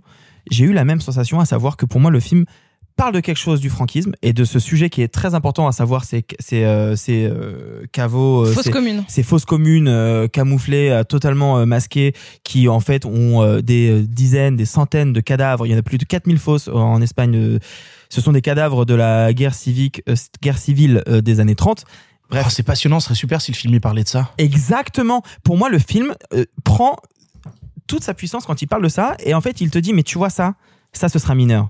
Ça, ce sera la sous-couche. Et j'ai eu le même ressenti que toi parce que pour moi, s'il avait fait un film sur ça, mais en, fait, en plus dans le film c'est quasi documentaire. Il y a vraiment ce truc de détachement, de, de reconstitution, de travail pour parler d'un mal qui touche mais tout un pays. Et pourtant, j'ai lu des interviews, où il explique que ça ne le concerne pas lui. Dans sa famille, il n'a eu aucun membre de sa famille enterré dans des, dans, parmi ces 140 000 cadavres euh, qui se retrouvent partout dans le pays. Il y parle juste de ce qu'un pays ressent. Et je trouve ça fascinant. Et il camoufle ça dans une histoire dont je me fous complètement. Et là-dessus, je te rejoins à 100% Simon et je trouve ça hyper intéressant que tu parles de ça. Et tu parlais de la mise en scène. Moi, j'avais un truc qui m'a vraiment bloqué. Est-ce que ça vous arrive parfois de regarder un film? Ouais. Alors ça, ça nous arrive assez souvent même. hein. Est-ce que ça, vous- ça vous arrive parfois de regarder un film et d'être bloqué sur un tout petit détail, mais qui vous gâche tout le visionnage? Oui, ça peut arriver. Quel est le petit détail qui te gâche J'avais l'impression, j'avais l'impression que le film était tourné avec une caméra qui filmait plus de 24 images par seconde. C'est pas la première fois qu'il le fait. Eh, on va en parler de ça. Parce que ça, ça me gâche tout le film. Ah, moi, ça me gêne pas du tout. Je trouve qu'il en fait pas grand chose, mais ça me gêne pas du tout. J'ai l'impression de regarder un film avec le soap opera effect de la télé. Donc pour ceux qui savent pas le, Le- soap opera effect, Bah, bah, sur- surtout euh, le côté telenovelas, quoi. ah c'est horrible. Je crois que vous parlez de la même chose. Oui. Alors, alors, pour les auditeurs qui ne savent pas, euh, le soap opera effect, c'est un effet qu'il y a sur les téléviseurs euh, les plus modernes, euh, qui euh, va rajouter une image entre euh, deux Ça images. me rappelle des images entrelacées, en fait. qui sont en fait des images euh, qui vont fusionner les deux précédentes pour lisser le tout et qui donnent une texture totalement nouvelle et autre qui est moche et qui ressemble à, en fait au soap opéra qu'on avait euh, euh, depuis les années 90. Bah, c'est du faux 60 images par seconde, quoi. Le résultat, c'est que je regarde le film et ça commence et je me dis oh c'est moche. Je me dis oh c'est moche et ça ressemble à un téléfilm. Et spoiler, tout le reste ressemble à un, téléfilm. La mise en scène, je la trouve plate. Tu parlais tout à l'heure du cadre. Moi, j'ai été choqué. Je sais pas vous, mais les euh, dialogues en chant contre chant, euh, tous les mêmes, avec le personnage à gauche, le personnage à droite, fixe, tous similaires, le tout le long du film, qui ne racontent rien et qui sont statiques. J'étais là, mais qu'est-ce qui se passe? Le mec a sorti il y a deux ans. Je, je ne suis pas un grand connaisseur d'Almodovar, mais Douleur et gloire est pareil que pour Simon, mon Almodovar préféré pour l'instant. Je n'ai pas tout vu, mais pour l'instant, c'est vraiment ma grosse claque. Et il sort de Douleur et gloire qui avait une mise en scène incroyable. Ça, un, un vrai téléfilm, un vrai téléfilm. J'étais extrêmement déçu. Et, euh, et tu parlais de deux actrices. Moi, je vais, je suis désolé.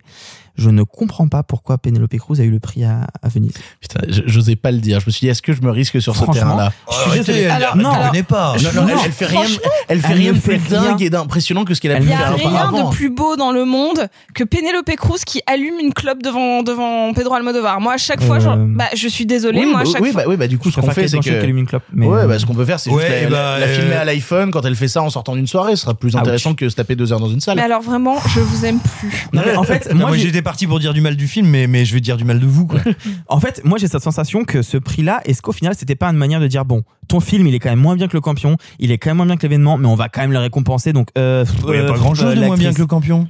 Oh là là, c'est dur. Euh, euh, euh, euh, j'ai l'impression qu'on a récompensé Penelope Cruz pour quelque chose qui est en fait juste. Elle a toujours été géniale chez Almodovar et là je la trouve en deçà. Elle ne propose aucune émotion. Enfin non, pas aucune émotion, c'est pas vrai. Si à un moment elle verse une larme, c'est pas mal. En fait, en fait le souci que j'ai, le souci Quel trou de balle Le souci que j'ai, c'est que c'est un thème que, qui est euh, assez récurrent dans le cinéma, l'échange, euh, ça, ça arrive, on l'a déjà vu. Il y apporte un twist qui est très Almodovar, d'accord. Quelle proposition fait Cruz? Pas grand chose. Je lis une interview d'Almodovar qui dit que c'est le rôle le plus complexe qu'il lui a écrit. Je me dis, attends, j'ai vu quel, enfin, quoi? J'ai vu quel film d'Almodovar? Je comprends pas. C'est pas du tout le rôle le plus complexe qu'il lui a écrit, selon moi. Et euh, je trouve que l'interprétation qu'elle en fait est en deçà du prix qu'elle a reçu.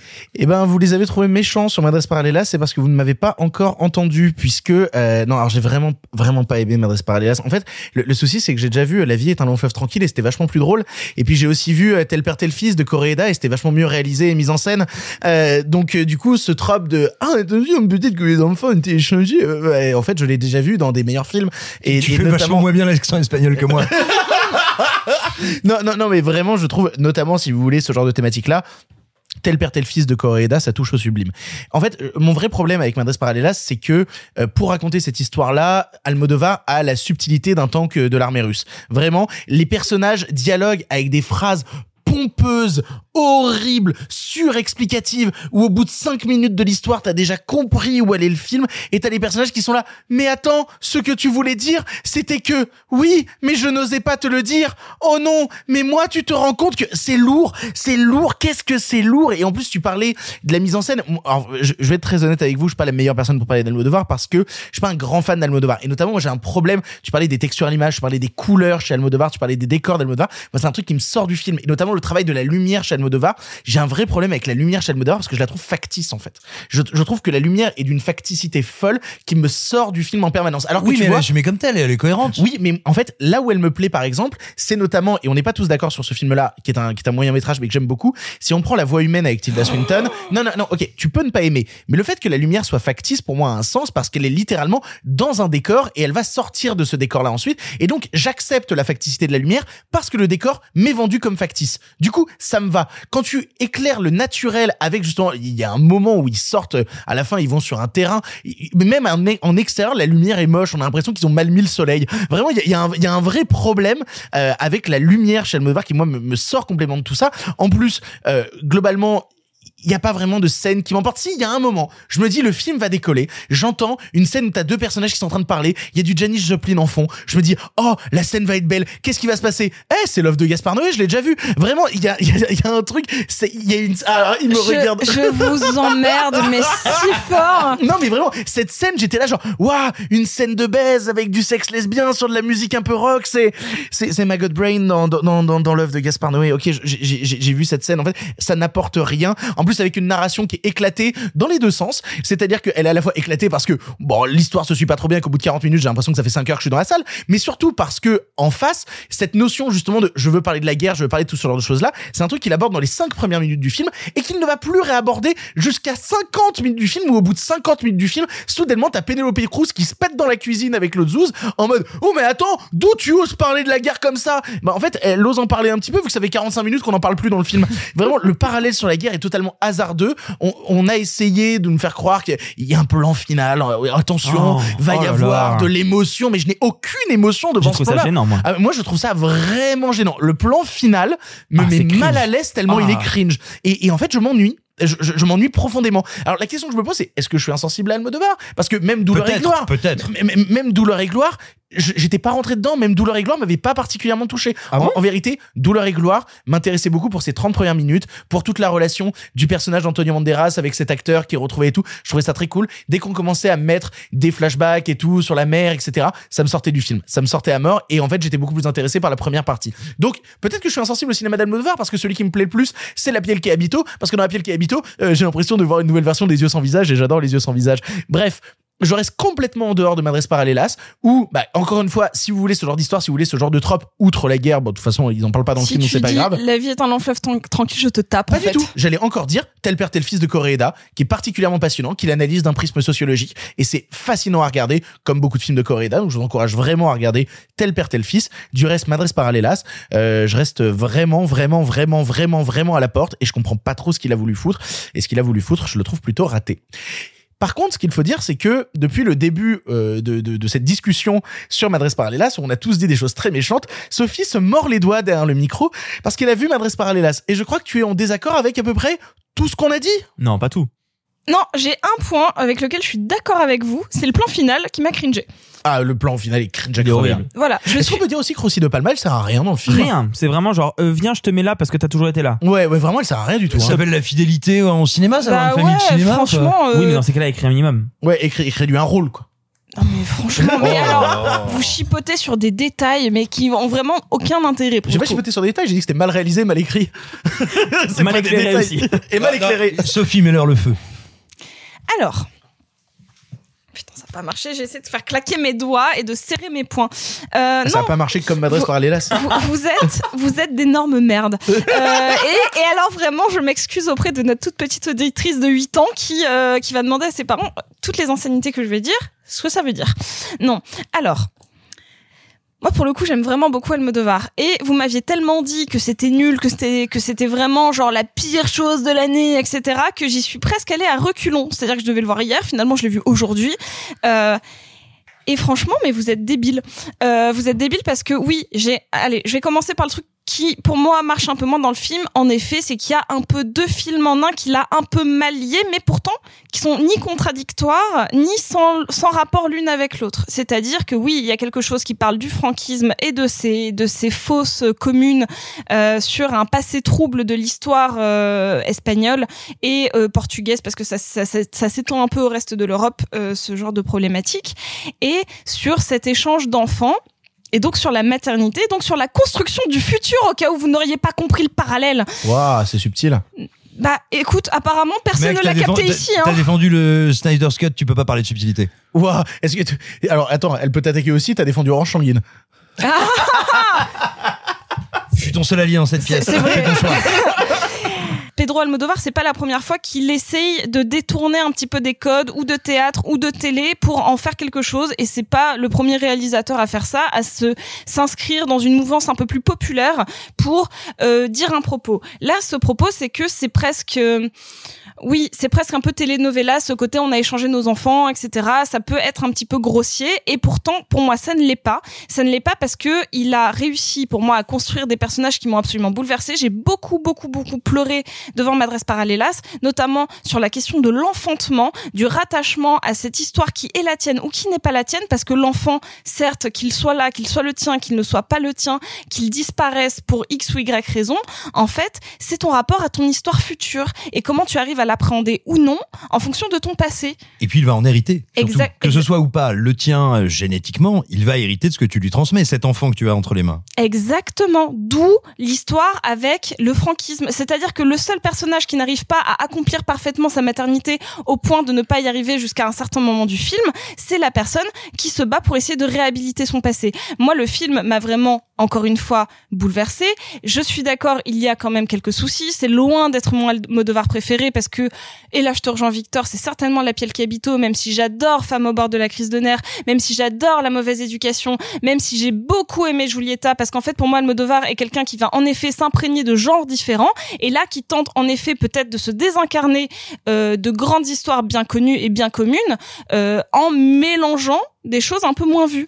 Est-ce que je peux juste dire un truc positif sur le film? Bien sûr. Je trouve la musique super cool. Je trouve qu'elle colle pas au film. Je trouve qu'elle a rien à voir avec le film parce que c'est une vraie musique de thriller angoissant que j'a- que j'aurais Mais- bien vu il y a quelques années dans d'autres longs métrages. Mais je dois bien dire que s'il y a un truc qui m'a plu dans Madresse Parallelas, c'est que je trouve la musique super. Je trouve juste qu'elle est pas dans le bon film. Mais moi, je suis pas d'accord. Il y a des moments où clairement on sait qu'il y a un espèce de twist que nous on a mais que les autres personnages n'ont pas qui est déjà quelque chose en écriture qu'on n'arrivons pas toujours à voir accompli de la bonne manière.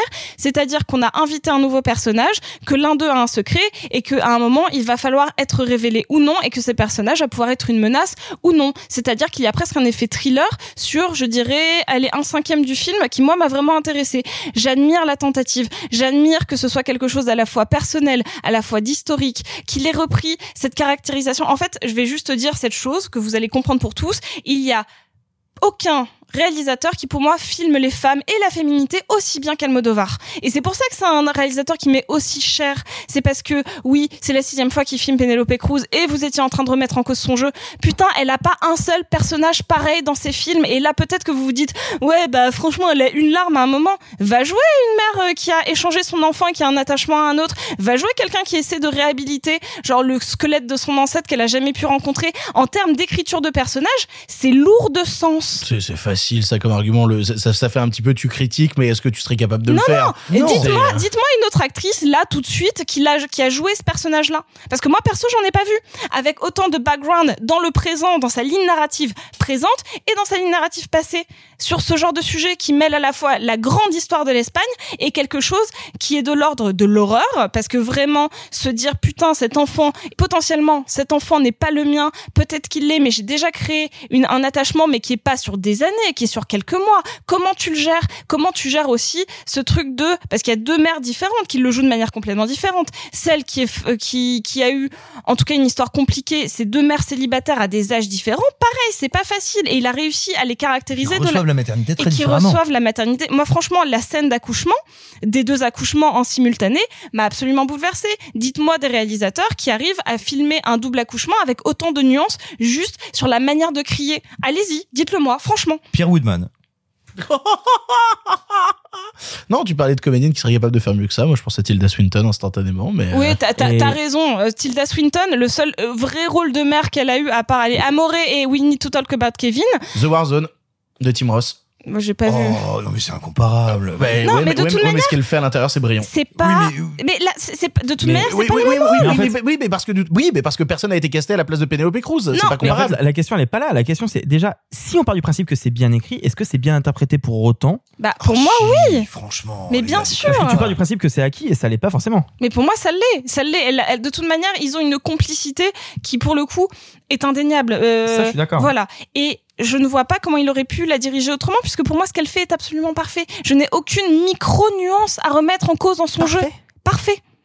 Parfait. Je dirais pas que c'est mon film de l'année, loin de là. Mais par contre, pour moi, c'est un très bon film. Vous l'aurez compris, on n'est pas d'accord en ce qui concerne de Madresse Parallelas, mais si vous aimez les avis de Sophie en général, eh bien courez voir Madresse Parallelas, vous serez sûrement d'accord avec elle. Et si vous êtes des pisse froids comme nous, bah vous n'apprécierez probablement pas. On va passer à quelque chose de radicalement différent encore une fois. Oh là là, on saute vraiment du coq à l'âne dans cette émission. On va parler des choses humaines. Possible, ça n'a aucun sens. L'enquête est en cours. Vous êtes placé sous contrôle judiciaire. Vous pourriez vous retrouver en prison. Notre fils, bon, c'est sûrement une folle. Et s'il l'a vraiment violé? Mais tu te rends compte de ce que tu dis? Un homme peut mentir parce qu'il a peur, parce que la réalité de ses actes lui paraît insupportable. J'ai rien fait, c'est un cauchemar. Vous l'avez suivi de votre plein gré? Il m'avait dit qu'il avait un couteau. Il vous a menacé avec ce couteau? Ce sont seulement des questions, mademoiselle. Vous dites qu'il a prononcé ces mots Suce-moi, salope. Si le rapport sexuel était consenti, vous trouviez l'avoir dit, mademoiselle Wiesmann, est-ce que vous en voulez aux autres? Antécédents de violence, des, des problèmes sincèrement. Sa vie va être foutue La vie de qui, Claire? La vie qui va être foutue? La vie qui?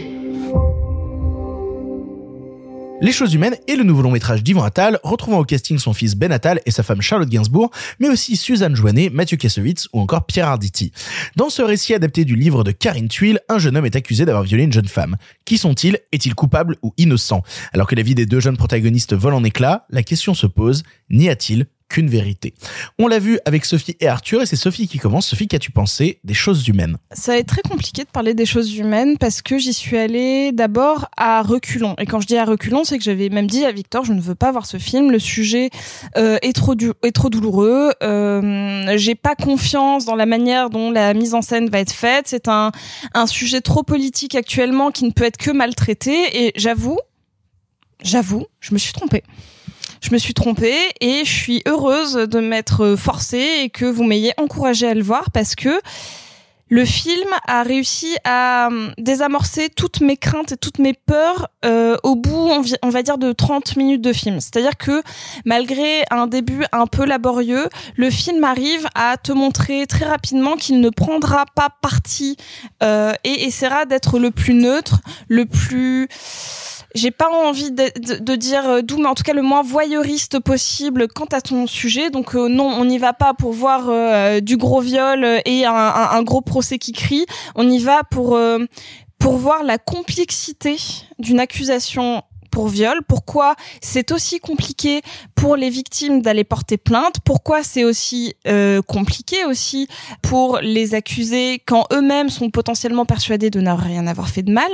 C'est une vraie pelote de laine dont on n'arrive pas à tirer les bons, euh, les bonnes ficelles pour avoir un avis objectif et comment on est très rapidement parasité par l'affect. Voilà, si je devais le, ré- le- le résumer, c'est ça. C'est comment, dès qu'on étend au-delà de deux personnes sur euh, des bancs euh, d'accusés ou euh, en tant que victime, euh, en fait, dès qu'on creuse autour, on ne peut plus espérer euh, ne pas être euh, bah c'est ça parasité par euh, l'affect des parents de la famille des amis euh, par tous ces bruits qui vont venir te mettre le doute en permanence. Et je dis ça en étant encore une fois purement féministe euh, ayant envie que la parole des victimes soit placée très haute et que on ait un vrai système de justice qui permette de manière plus rapide d'accéder à des bah, à, à des à des jugements ou en tout cas à des à une forme de vraie justice impartiale afin qu'il n'y ait pas de mésentente dans un sens comme dans l'autre, pas d'abus et pas de, euh, de de victimes lésées.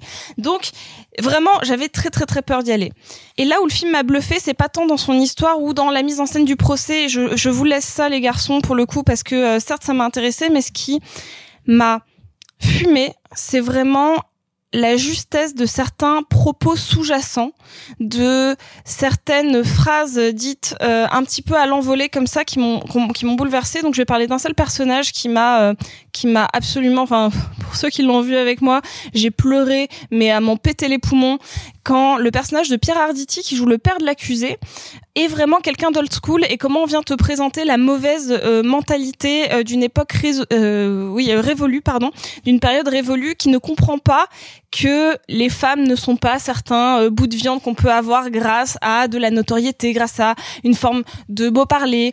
Et donc parce que Pierre Arditi, c'est ce grand présentateur télé, euh, vous pouvez y voir ou non quelqu'un de connu ou pas, mais qui euh, a toujours usé de ses charmes, en tout cas pour obtenir ce qu'il voulait de manière consentie ou non. En tout cas, on, on nous pose pas le mec comme un agresseur, mais en tout cas voilà. Il vient se mettre avec une nouvelle compagne qui, elle, pour le coup, est beaucoup plus jeune et beaucoup plus engagée et qui vient lui dire désolé, moi je peux pas euh, m'engager euh, dans la cause de ton fils parce que ça met ça me met mal à l'aise.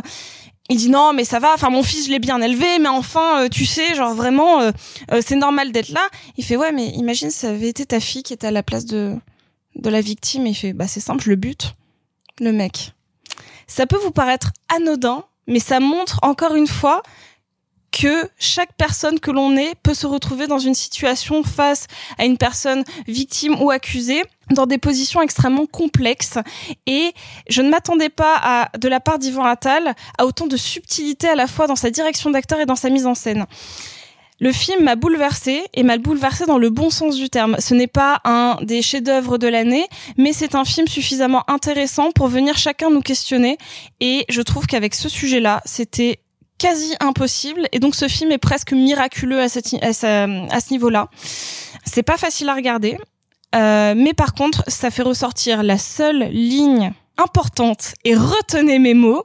Ce film, pour moi, dit éduquez vos garçons éduquer la nouvelle génération à ne pas penser qu'une fille qui va vous suivre, c'est acquis. Ne pas penser qu'une fille qui vous sourit ou qui a l'air d'être plus ou moins apte à euh, avoir envie de vous, c'est acquis. Et parce que je n'ai aucun doute sur le fait que, le, Ben Attal incarne quelqu'un qui est profondément désarçonné par le fait que tout ce qui lui a toujours été acquis dans la vie, ici ne l'est pas. Parce qu'en effet, ce n'est pas censé l'être.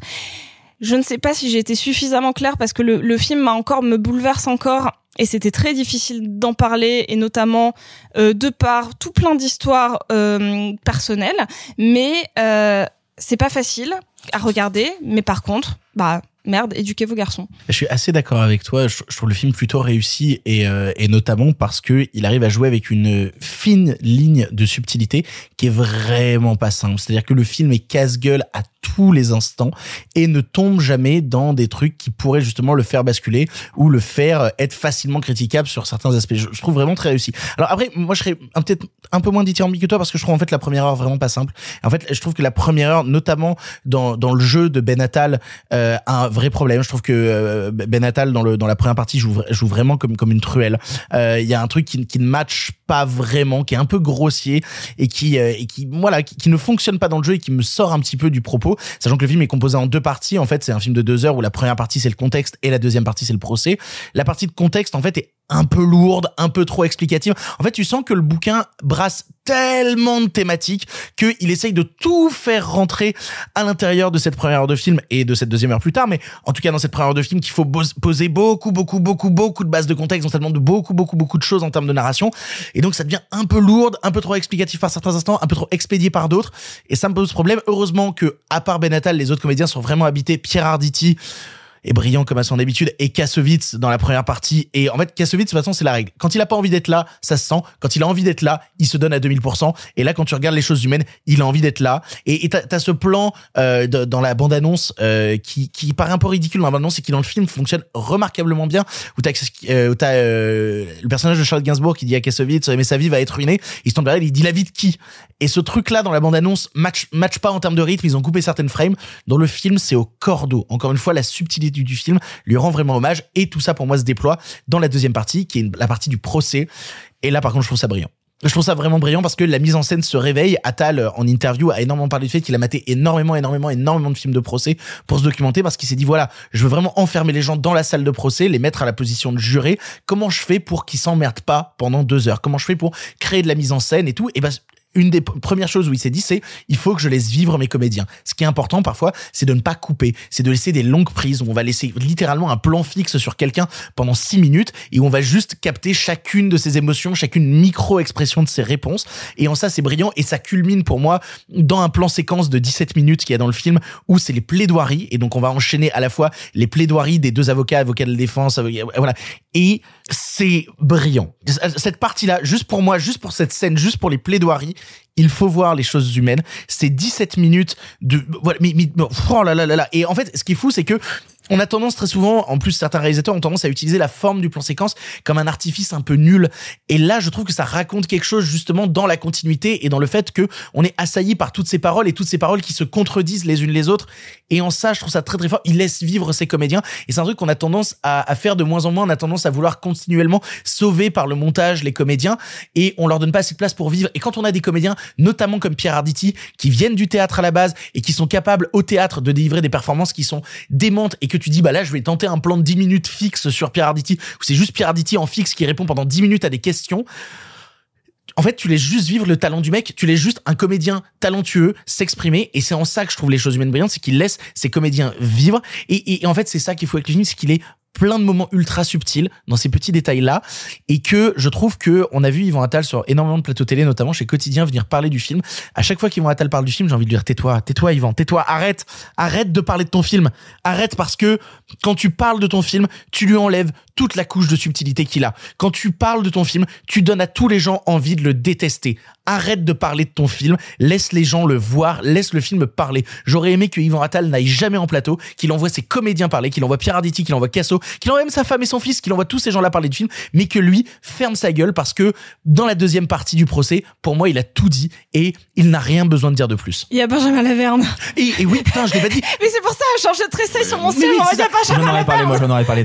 L'avocat, l'avocat de Ben Attal, l'avocat de l'accusé, c'est Benjamin Laverne. Et ce qui est passionnant avec Benjamin Laverne, c'est que on a tout ce côté du Benjamin Laverne avec une certaine bonhomie, avec une certaine gentillesse, avec une certaine tendresse. Et quand il arrive dans le récit, il a cette tendresse, il a cette part de, de gentillesse et de douceur. Et au moment où il se transforme en avocat de la défense, Ah bah ça vient te mindfucker, hein, genre... euh, il y a un truc, il y a une sorte de dissonance cognitive qui se met en place dans ton esprit où tu te dis, oh là là, mais Benjamin Laverne, je peux le haïr comme ça, Non, je mais peux atteindre ça a une- vis-à-vis il de y a lui? une part de toi qui se dit bah c'est Benjamin Laverne, c'est genre the good guy, forcément genre il est en, en- en- il a raison de le défendre, mais sauf que deux, même pas une demi seconde après t'es en mode mais non, mais pas du tout. Et genre vraiment il y a ton cerveau qui hurle dans tous les sens pendant le film. Non, bah, Benjamin Laverne est brillant. Il y a plein de comédiens qu'on n'a pas cités. Il y a Audrey Dana aussi dans le film. On n'a pas parlé non plus de la performance de cette jeune comédienne qui débarque dans, dans ce court-métrage-là. Joannet. Suzanne Joannet. Incroyable. Oh là là là là là. Non, non mais c'est-à-dire qu'en fait, Suzanne Joannet est aussi talentueuse que Ben Attal se plante à plein d'aspects dans le film. Oh C'est- non, c'est horrible de faire cette comparaison-là. mais oui, mais, mais oui, Malheureusement, mais, malheureusement, t'es obligé de le faire parce que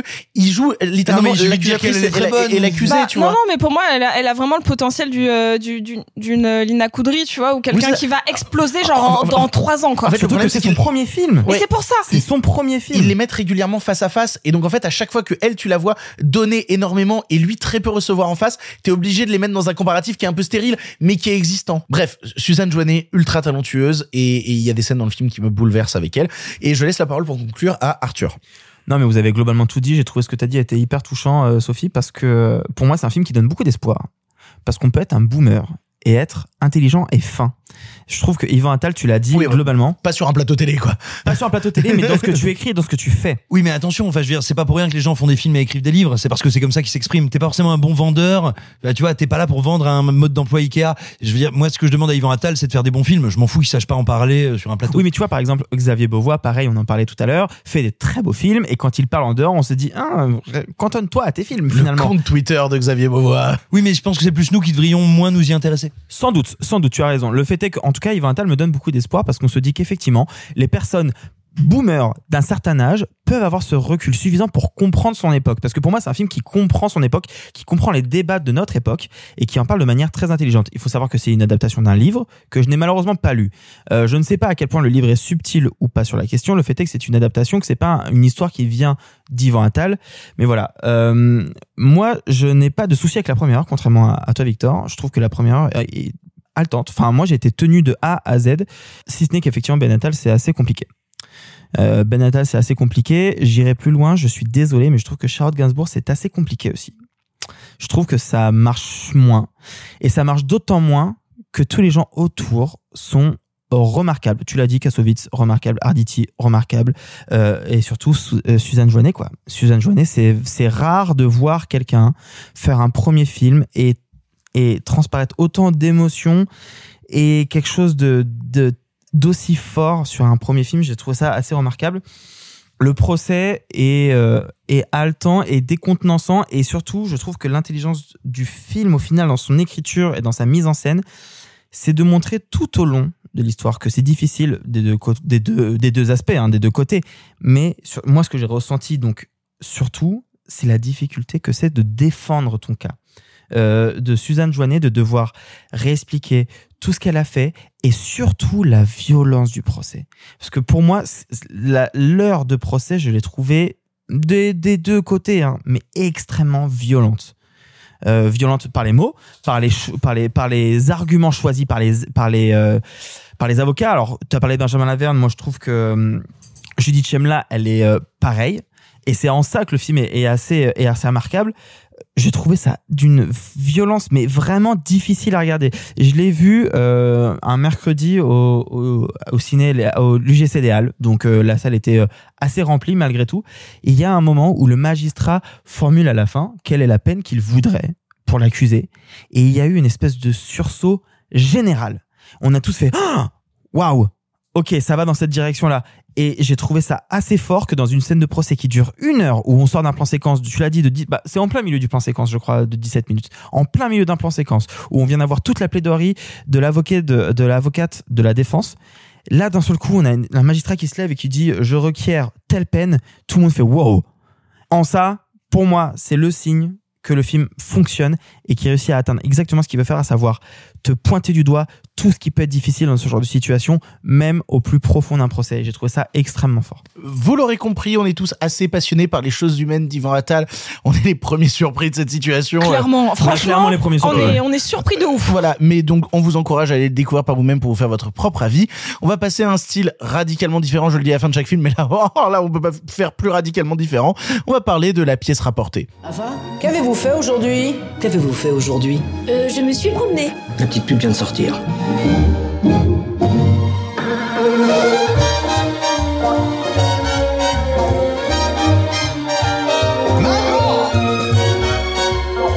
On se revoit, non? Moi, je ne tiens plus à m'ennuyer. C'est qu'elle est folle Une mythomane Ava, qu'avez-vous fait aujourd'hui?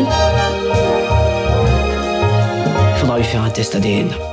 Imaginez si elle a les gènes de la pauvreté.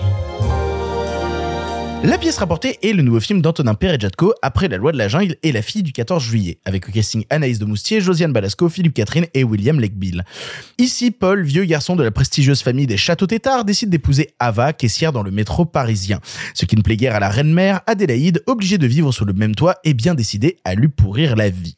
On a tous vu le film ici et c'est moi qui vais commencer alors. L'important, c'est toujours de, dire d'où l'on parle. Donc, je vais dire d'où je parle. Je n'ai pas vu la fille du 14 juillet. Je n'ai pas vu la loi de la jungle. Il n'empêche qu'à chaque fois qu'on me parle de la loi de la jungle, on me dit T'as pas vu la loi de la jungle? Mais c'est vachement bien Il faut que tu le vois Et j'ai l'impression que les premiers retours qu'il y a sur la pièce rapportée sont de la part de gens qui disent Attends, t'aimes bien la pièce rapportée, mais t'as pas vu la loi de la jungle? C'est quand même vachement mieux. Donc, je vais parler en tant que néophyte qui découvre le cinéma d'Antonin Perejatko à travers la pièce rapportée. Je n'ai pas vu la loi de la jungle. Beaucoup de gens disent que c'est mieux. Mais si on prend la pièce rapportée en tant que telle, en tant que néophyte, je trouve ça super cool.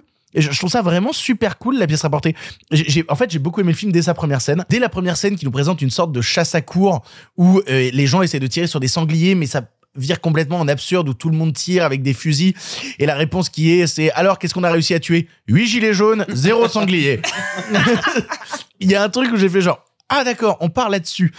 En fait, je découvre son cinéma à travers ça et euh, j'avais peur au début de tomber sur un certain cinéma bourgeois, alors qu'en fait, c'est l'anti-cinéma bourgeois. C'est au contraire ce film qui va se moquer de cette vieille bourgeoisie rance et qui va en faire un produit de véritable drôlerie. Il y a des scènes vraiment que je trouve hilarantes, notamment la scène où ces vieux bourgeois euh, d'une certaine fausse noblesse euh, découvrent que l'ISF a été supprimé et décident de boire du champagne et découvrent la théorie du ruissellement. Il y, a- il y a une scène incroyable où Anaïs de Moustier nu se fait caresser par William Legbill avec un billet de 100 euros. Euh, je veux ça dans tous les films. Je veux dans tous les films Anaïs de Moustier nu qui se fait caresser par William Legbill avec un billet de 100 euros. Chez Michael Bay, ça va être dégueulasse. J'ai trop hâte. Euh, filmé avec les euh, moi j'aimerais que Tony Scott soit encore vivant et qu'on ait tu sais les cuts ultra rapides de Tony Scott sur une scène comme ça bref euh, j'aime beaucoup le casting en général et notamment Josiane Balasco qui est quand même euh, la seule membre du Splendide à encore tenir la route hein, parce que euh, même si Michel Blanc faisait des trucs très très très stylés il y a 10 ans ces derniers temps c'est beaucoup plus compliqué on le retrouvera quand même dans deux semaines dans Les Tuches 4 euh, Josiane Il Balasco faut manger. Exactement. Josiane Balasco est la membre du Splendide pour qui j'ai le plus de respect et qui arrive à être d'une drôlerie folle alors qu'elle est obligée d'être statique, qu'elle est enfermée sur un fauteuil roulant tout le film et comment justement elle arrive à créer de l'humour avec cet outil et comment le film va créer de l'humour autour de ça avec justement euh, des possibilités de, de, de la version robot de, de Josiane euh, Balasco. Euh, Balascator. Bal- le Balascator, effectivement, c'est le Balascator et je m'attendais pas à voir ça et, et j'aime vraiment ce truc-là. Je trouve Anaïs de Moustier d'une fraîcheur incroyable et cette année on a on l'a eu dans les Amours d'Anaïs, on l'a là dans la pièce rapportée. C'est elle- elle- vraiment c'est un rayon de soleil à l'écran en permanence. Anaïs de Moustier à chaque fois qu'elle traverse l'image, je suis heureux. Et, et là aussi, tiens, on parlait de, de scènes de que je veux dans tous les films. Je veux dans tous les films une scène où Anaïs de Moustier nu se cache dans un étui à contrebasse. Voilà. Oui. c'est acté, on a voté, c'est bon. Voilà, on, on veut tout ça dans le film, vraiment. En plus, ce que j'aime beaucoup, c'est tout Non. l'absurde et toute la dimension absurde et visuelle que va que va apporter euh, Antonin Perejatko à son film. Il y a des gags visuels très bêtes et très bas de plafond, un peu absurdes. Je parlais des gilets jaunes. Il y a notamment un plan très court sur un chien en train de fumer la pipe. C'est c'est ce genre de plan-là hors du réel qui m'intéresse et c'est ça qui me plaît justement. C'est à quel point parfois dans le jeu des comédiens, notamment dans le jeu de, de Philippe Catherine, comment dans certains choix de décor et certaines envies, cette rencontre complètement absurde qui se fait au sommet de la tour Eiffel et où pour être vraiment discret, on est obligé de monter tout en haut de la tour Eiffel pour pouvoir discuter. En fait, c'est toutes ces envies-là de petits gags récurrents et de petits gags absurdes qui viennent rajouter une drôlerie, une bonhomie et et ouais, une dose d'amour que j'ai pour le film. J'ai une vraie sympathie pour lui parce que je le trouve absurde, parce que je le trouve par instant quasi BD.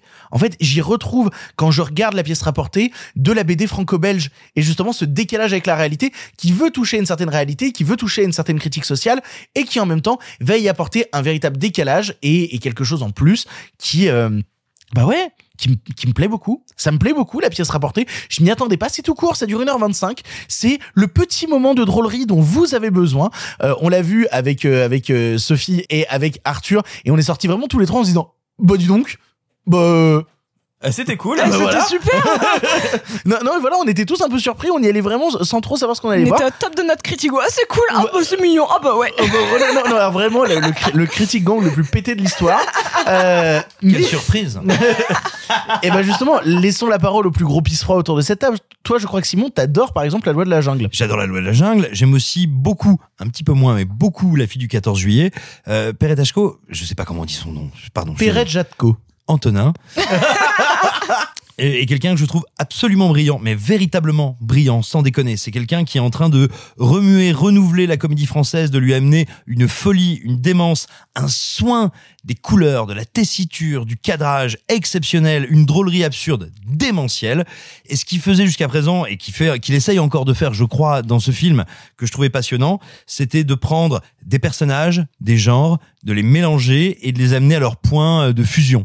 Par exemple, la fille du 14 juillet, c'est un espèce de trip romérien qui part vers l'absurde, qui devient complètement fou et qui commente, critique quelque chose d'une certaine jeunesse, sinon dorée, en tout cas d'une certaine jeunesse urbaine, cultureuse, en la passant à la moulinette d'un cinéma romérien qui devient fou. La loi de la jungle, c'est eh ben, les hauts fonctionnaires et les technocrates, et encore une fois, une certaine population parisienne ou de grande ville, en tout cas une population urbaine, qui passe à la moulinette du film d'aventure, mais vraiment du film d'aventure, et assumé comme tel, avec des idées démentes, et tu l'as très bien dit, des idées de ligne claire de BD franco-belge, et il le faisait, c'est un film qui est hilarant, qui est drôle, qui est sensuel, qui est véritablement aventureux des fois, c'est une merveille, la loi de la jungle.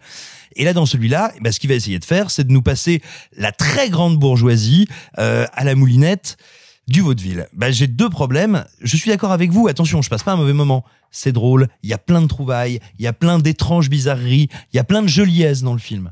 Indiscutablement. Mais j'ai deux gros soucis. C'est que, bah, contrairement aux deux autres milieux, ou au milieu en général qui regardé dans ces deux précédents films, il n'a rien à dire sur la grande bourgeoisie parce qu'il parle d'une grande bourgeoisie qui n'existe pas, en fait, qui n'existe plus. C'est pas ça, la grande fortune française aujourd'hui. C'est pas ça, les grands capitalistes. C'est un fantasme sur lequel il y a rien à dire parce qu'encore une fois, il est tellement déréalisé qu'il y a rien à dire sur cette grande bourgeoisie-là, elle n'existe pas. Et surtout, il veut aller dans le vaudeville. Le problème, c'est que je pense que c'est un genre, soit qu'il l'aime, soit qu'il connaît, soit qu'il maîtrise moins bien que les genres qu'il a abordés dans ses deux précédents films parce que le vaudeville, c'est un genre, c'est un rythme, enfin c'est un rythme, c'est un tempo qui est d'une incandescence démentielle. Le vaudeville, aujourd'hui, on a tendance à croire que c'est des mauvaises pièces avec Martin Lamotte. C'est pas vrai. Le vaudeville, c'est Sacha, Sacha Guitry, c'est Fedo, c'est une vitesse d'interprétation, une rythmique, une structure qui est complètement tarée, qui annonce justement l'absurde et qui annonce bah, tout ce qui va arriver après dans le théâtre complètement fou, enfin dans, dans Rhinocéros de euh, mon dieu de Ionesco. Ionesco. Voilà, qui, le vaudeville en fait en France c'est ça, c'est ce qui annonce Ionesco, c'est un truc qui va à fond et il arrive pas tout à fait à le reprendre. Et donc c'est pas un mauvais film, je passe pas un mauvais moment, mais il me semble que il n'arrive pas au niveau d'explosion démentielle où il arrivait dans les précédents. Ça n'est jamais déplaisant, c'est un peu en dessous. Et par exemple, Anaïs de Moustier, qui est une comédienne que je trouve brillante, euh, faut pas déconner, ben, je trouve qu'elle est beaucoup moins à l'aise avec justement ce registre de comédie et de rythmique pure que dans des registres de drame, de société ou de comédie d'auteur, pour le dire euh, là en une phrase, hein, en gros dans des dans des registres où elle pouvait nuancer où ça où ça reposait moins encore une fois sur le tempo parce que c'est son personnage dans le vaudeville qui est censé apporter le tempo qui est censé tout dérégler. Et voilà je trouve qu'elle a un jeu qui correspond moins à ça non pas qu'elle y soit mauvaise non pas qu'elle y soit inopérante mais elle est moins faite pour ça que ne l'était par exemple Vima la Ponce dans les deux précédents films Sophie La pièce rapportée, si je devais le qualifier en quelques mots, c'est un petit bonbon. C'est vraiment cette chose très sucrée qui vient nous apporter beaucoup de bonheur sur un laps de temps relativement court et qui laisse un petit goût de satisfaction et peut-être un petit peu euh, euh, régressant ou en tout cas euh, qui vient t'évoquer plein de choses que qui sont dans un coin de ta tête de manière culturelle, c'est-à-dire en effet du vaudeville que t'en aies vu ou non, que t'en aies lu ou non, quelque chose d'un petit peu absurde et décalé, mais pas vraiment dans de l'absurde hardcore comme du Dupieux ou quoi que ce soit, mais suffisamment pour dire ah quand même c'est cocasse. Et, et moi j'aime bien, j'aime bien ce décalage léger qui reste accessible à un grand public. euh, vraiment, euh, euh, j'aurais aucun souci à envoyer ma mère voir le film par exemple.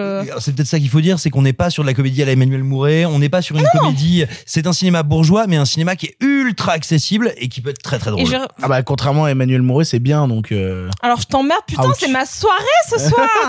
J'adore. Non, non, mais ce que je c'était pas un jugement de valeur sur En Non, plus. non, je sais bien. En fait, euh, oui.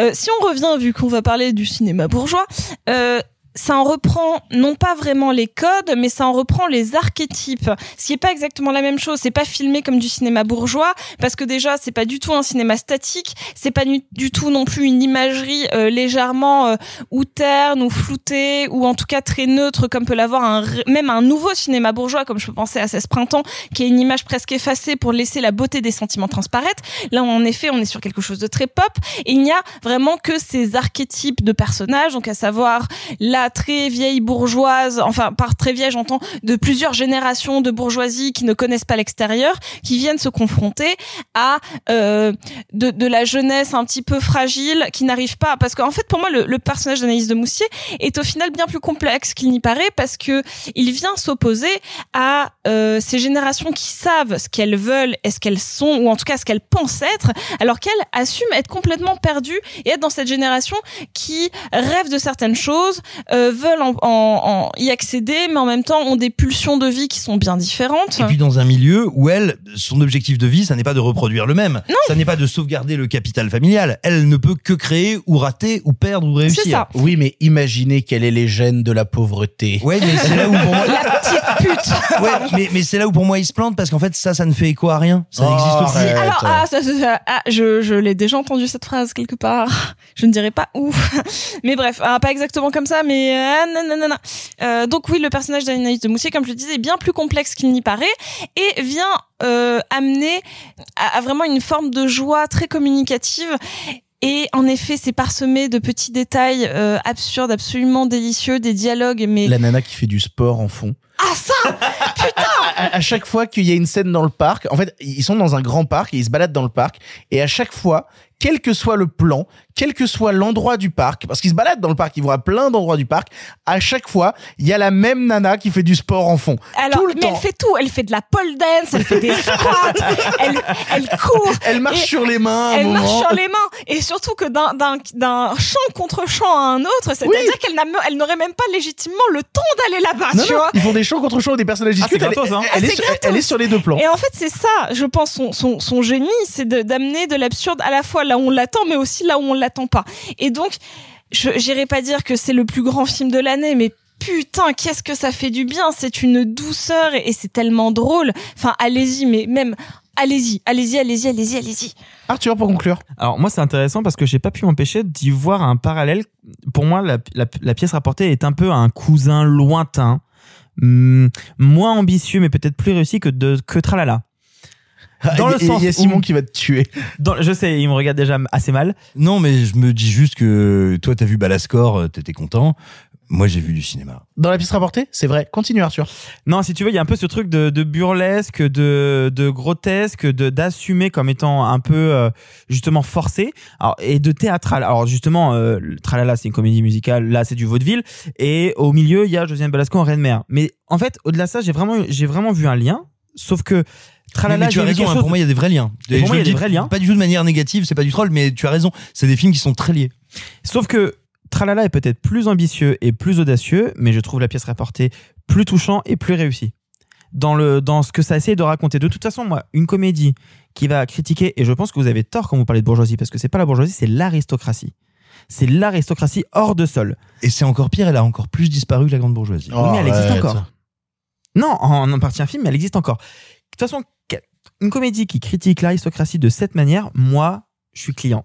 Euh, On parle de ruissellement, de d'ISF, de gilets jaunes, de cette manière, ou qui critique la chasse. Je, je, je suis pour. Je- J'y vais à 100%. Mais on est bien d'accord là-dessus. Par contre, je suis sorti du film en disant que j'avais passé un très bon moment, ce qui est le cas. Mais en y réfléchissant, je me suis quand même posé une question. Qui autour de cette table aime d'amour Anaïs Desmoustiers? Levez la Moi. main. Moi, Ok, donc on est trois. Qui a adoré le film? Moi. moi. On est trois. Est-ce que Vous êtes de le gros film- Yankees. Est-ce que le film aurait été aussi intéressant et intelligent sans le- la pétillance et ce que peut apporter Anaïs Desmoustiers Oui. Oui. Parce que, Ah, no- bah, parce que notamment le personnage féminin de récurrent de son cinéma dans La fille du 14 juillet et dans La loi de la jungle, c'est Vima Laponce. Et je pense que Vima Laponce, pour avoir vu pas mal d'images de La loi de la jungle, aurait pu apporter la même folie qu'Anaïs de À ce Moustier. point-là Ah Ouais, ouais. beaucoup plus. Ah, Non, attention, encore une fois, c'est pas du tout une Non, critique envers comparer, de faut pas comparer, mais- Non, il faut pas comparer. Et puis je dis pas ça comme une critique Anaïs de Moustier que je ne trouve pas mauvaise dans le film. Je pense que c'est, mais littéralement, la comparaison un peu, un, peu barbare comme ça, mais pas la bonne partition pour le bon instrument. Parce que, alors, donc, du coup, donc, visiblement, ma démonstration ne fonctionne pas. Néanmoins, je suis persuadé que sans Anaïs Desmoustiers, le film aurait été beaucoup moins charmant et beaucoup moins plaisant. Mais il y a beaucoup de films qui ne fonctionneraient pas sans leur acteur ou Évidemment. leur actrice et ça veut pas principale. dire que c'est mal écrit, que c'est mal fait. Moi, j'ai beaucoup aimé le film et je le défends autant que vous, il n'y a pas de souci. Je me suis juste demandé à quel point le film ne reposait pas que sur les épaules d'une actrice. que Oh, je Josiane. Balasco. Ah Oui, mais c'est un second. Enfin, pff, eh, Oui, mais non, elle est ultra oui, oui, mais présente. alors, mais attends, alors je te dirais, et tu vois, pour faire l'avocat du diable, pour, pour parler contre, pour penser hors de moi, euh, je te dirais, oui, pe- peut-être bien que ça repose beaucoup sur elle, mais c'est aussi un talent de metteur en scène et de mise en scène que de Évidemment. savoir se dire, tiens, je dois te donner les clés à ce moment-là. Évidemment, et ça je suis complètement d'accord avec toi. Pour moi, c'est un film qui ne repose, et c'est pour ça que je pense, que sur elle. Parce que Josiane Balasco, elle est là, elle est très drôle, elle est super, c'est pas elle que je retiens. Euh, William Lake Bill, il est rigolo, c'est pas lui que je retiens. Philippe Catherine, il est chelou, c'est pas lui que je retiens. Moi, ce que je retiens, c'est Anaïs Desmoustiers que je trouve formidable. Et c'est pas du tout une critique, c'était juste un constat de peut-être peut-être que le film ne repose que sur elle. Ça veut pas dire que c'était un mauvais film, ça veut pas dire que c'est mal écrit, juste que son actrice est formidable. Mais après, il y a pas que ça que je retiens. Je ne retiens vraiment pas qu'Anis Moussier. Il y a un truc dont on n'a pas parlé. Et je, ne sais pas quelque chose que je fais très souvent, mais j'ai réécouté la musique de Mathieu Lombolet, qui est d'ailleurs très prolifique en ce moment, parce qu'il a aussi fait notamment la musique des choses humaines. Euh, et en fait, la musique de la pièce rapportée est très belle et très burlesque et colle très bien au thème et très juste et fonctionne vraiment bien. Et je l'ai réécouté. J'ai- J'aime réécouter les BO de manière générale. Celle-là fonctionne très bien. Vous l'aurez compris, euh, on est plus ou moins satisfait de, euh, de la pièce rapportée. En tout cas, on vous encourage à aller le voir en salle. On est 3 sur 4 ici à vous encourager à aller le voir en salle et le découvrir pour vous faire votre propre avis. Il reste un dernier film à parler dans les films du présent avant de passer au putain de 1, 2, 3, 4, 5, 6 films en bref. Oh, J'en peux déjà plus. Non, mais cette émission, absurde. cette émission n'a aucun sens. Il y a 6 films Fais en des bref. choix. Mais non, il y a trop de trucs qui sortent. Il y a Bon. Sophie qui parle. hein. Bon, allez, un dernier film du présent. Celui-ci, celui-ci, il est même pas en salle. On va vous parler de The Power of the Dog.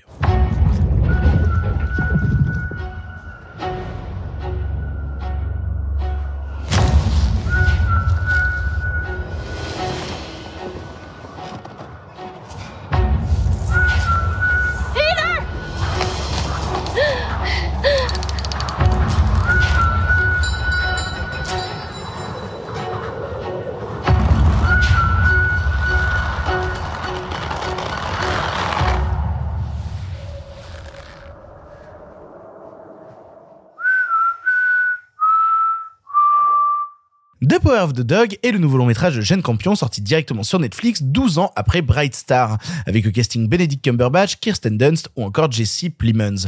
Dans les années 20, les frères Burbank vivent en parfaite harmonie dans leur immense ranch du Montana. Lorsque George se marie avec Rose, l'univers de Phil s'écroule. Arthur, Sophie, Simon, vous avez vu le dernier Jeanne Campion et je commence par Arthur. Arthur, qu'as-tu pensé de The Power of the Dog? Je crois que c'est un de tes films préférés de l'année? Alors, je le dis effectivement sans souci, c'est mon deuxième film préféré de l'année. Derrière, attention, les regards vont se ruer sur moi. Derrière Dune. Ah mince, mince, Voilà. mince. D'accord. Non, euh, The Power of the Dog est un film que je trouve incroyable. Euh, J'ai eu la chance de le découvrir sur grand écran, il faut le reconnaître, parce que c'est un film qui a sa force via les images. Euh, c'est pas la première fois que je le dis ici, c'est pas la première fois que je le fais. J'ai regardé toute la filmographie de la cinéaste avant de voir celui-ci, histoire de mieux comprendre son cinéma. Euh, c'est quelque chose que j'aime beaucoup faire, que je trouve très intéressant. Néanmoins, c'est pas nécessaire pour aimer le film parce qu'en fait le film va au-delà de juste les codes de Jane Campion. C'est un film qui euh, propose des images hyper fortes, qui va filmer un faux Montana qui est en fait un décor euh, de Nouvelle-Zélande. Enfin, euh, oui c'est ça, Nouvelle-Zélande. Oui, absolument, elle a tourné en Nouvelle-Zélande. Euh, un décor incroyable qui va filmer des choses extrêmement grandes pour parler de choses extrêmement précises et petites. Euh, c'est des choses, c'est c'est un film qui est extrêmement beau visuellement à chaque plan et c'est un film qui t'attrape et qui te prend que tu aies vu les précédents films de Jane Campion ou non. Par contre, une fois qu'on connaît la cinéaste et qu'on sait ses thèmes de prédilection, c'est un film que je trouve important et intéressant pour plein de registres. Jane Campion, c'est une cinéaste qui, à partir des années 80, a décidé d'attaquer euh, des histoires de femmes qui essayent de reprendre le pouvoir qui leur a été prise et raconter comment elles doivent se battre pour exister, pour être là et pour s'affirmer. De Sweetie, qui est son tout premier film, à Bright Star, qui est son tout dernier, toute sa filmographie a été, euh, a été sous ce prisme-là. Je n'ai pas vu Top of the Lake, mais je crois que c'est peu ou prou aussi la même chose. Plutôt prou que peu. Là, elle prend le parti pris qui te semble inverse, à savoir raconter l'homme, la masculinité toxique à l'origine de la domination. Elle te prend le personnage de Benedict Cumberbatch qui, par ailleurs, n'a pas été aussi bon depuis. euh, Je cherche depuis quand, mais en fait, je Sherlock. ne trouve pas. Sans doute Sherlock. Ouais. En fait, c'est la première fois que je me rends compte depuis Sherlock que Benedict Cumberbatch sait jouer. Et pourtant, je dis ça alors que j'aime Marvel et vous le savez. Benedict Cumberbatch est excellent dans le film. De toute façon, tout le monde est excellent dans le film. Elle prend ce personnage-là et elle te le place comme étant la pire des ordures et en même temps, elle essaie de t'expliquer un peu l'environnement. Euh, c'est quelqu'un qui a un quotidien avec une entreprise qui fonctionne bien, un frère qui peut victimiser mais qu'il maîtrise. Et il y a cette femme, Kirsten Dunst, qui vient chambouler absolument toute sa vie. Et il va utiliser les pires des stratèges pour la dominer et la contenir dans une espèce de de, bah, de, de- Pour la, tor- pour la torturer en réalité. de manière sordide. Euh, elle joue au piano, il va la ridiculiser. Elle est là, il va se moquer d'elle. Il y a un truc qui transparaît dans, dans sa manière d'être autour de tous ces hommes-là qui, qui sont en fait des cow-boys classiques du cinéma américain, hein, de vraiment l'homme euh, viril euh, qui euh, va se moquer de la femme, qui va se moquer de l'homme qui fait des fleurs en, papier et qui ne représente pas l'archétype qu'on imagine pour au final interroger tout à fait autre chose. En fait, ce que je trouve fascinant dans Power of the Dog, outre le fait que je trouve ça absolument magnifique, que y ait Johnny Greenwood que j'aime d'amour fou, que tout soit très beau, que la photo, la photo de Arnie Warner est incroyable, alors que c'est quelqu'un qui vient de débuter, je trouve ça formidable. J'adore ce qu'elle essaye de réfléchir, de ce qu'elle essaye de d'indiquer, de ce qu'est la masculinité toxique en prenant tout ce qu'il y a de plus classique, donc un homme horrible, et en même temps montrer toutes les failles qui s'y cachent et comment on peut, en, en fouillant dans ces failles-là, éradiquer cette masculinité. Je vais pas spoiler, il y a un twist au milieu. Si, si, si, Simon, je suis désolé. Bah, si tu suis le film, il n'y a pas un twist. euh, c'est un truc. Il y a une ligne narrative euh, qui Il y est a là. une ligne que tu penses être évidente, mais dont tu n'es pas sûr, qui s'avère être vraie. Parce qu'en fait, moi, je trouve la force de ce film, et c'est que Jane Campion n'utilise jamais le dialogue pour dire ce qu'il se passe, et tout se passe dans l'image. Tout, il n'y a jamais des dialogues surexplicatifs qui va te dire euh, dis donc j'aime pas trop ce que tu dis là non T'en as juste un, t'en as juste un très signifiant. Non mais excuse-moi, pardon. tu penses auquel? Attends deux Non. secondes tu penses auquel? Mais je, je le dirais moi, mais il y a un moment où le personnage de Cody euh, Smith McPhee, dit très clairement à sa mère ce qu'il va faire. Je m'en souviens même pas. Je m'en souviens même pas parce que Non, pour moi le il film c'est pas parce ça. que a pas d'intérêt, Pour moi le film c'est pas ça. Pour moi le film c'est justement Kirsten Dunst est frustrée face à Benny Cumberbatch et ne dit rien. Eh, spoilez pas, je l'ai pas vu. Hein. Cumberbatch est frustré et ne dit rien. Jesse Plemons se retrouve entre deux et ne dit rien parce que rien ne passe par dialogue, tout passe par l'image et tout passe par le sous-entendu. C'est un film qui est remarquablement bien écrit, qui est remarquablement bien fait, qui est un exemple de ce qu'on peut faire et je, un seul je n'ai qu'un seul regret, c'est que personne n'ait voulu financer à part Netflix. Simon, je crois que toi, t'es un peu en désaccord sur le jeune campion. Alors attention, moi, il y a quantité de films de Jane Campion qui m'ont qui m'ont énormément impressionné. Elle a réalisé quand même quelques chefs-d'œuvre.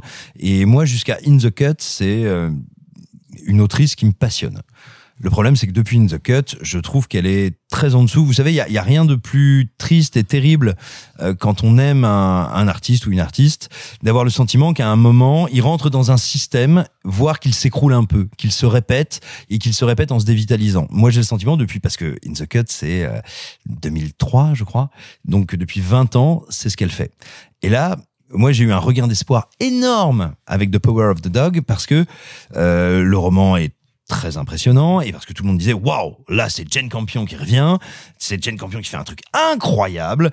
Et en plus Jane Campion qui le fait bah, comme tu le disais en faisant cette bascule c'est-à-dire en traitant des hommes. Donc j'étais euh, mais chaud cacao. Surtout que euh, voilà euh, son dernier long avant Top of the Lake c'était Bright Star qui est un peu l'équivalent euh, d'une euh, d'une reproduction de Chagall dans les toilettes de l'Ibis quoi. C'est-à-dire que t'es t'es t'es content de le voir puis t'es content de t'en aller et euh, non, et, donc moi je partais chaud cacao et là moi c'est une déception terrible. Euh, je vais je vais citer Jean-Baptiste Toré lui-même citant d'autres auteurs, mais un cinéaste à l'heure c'est un cinéaste en avance.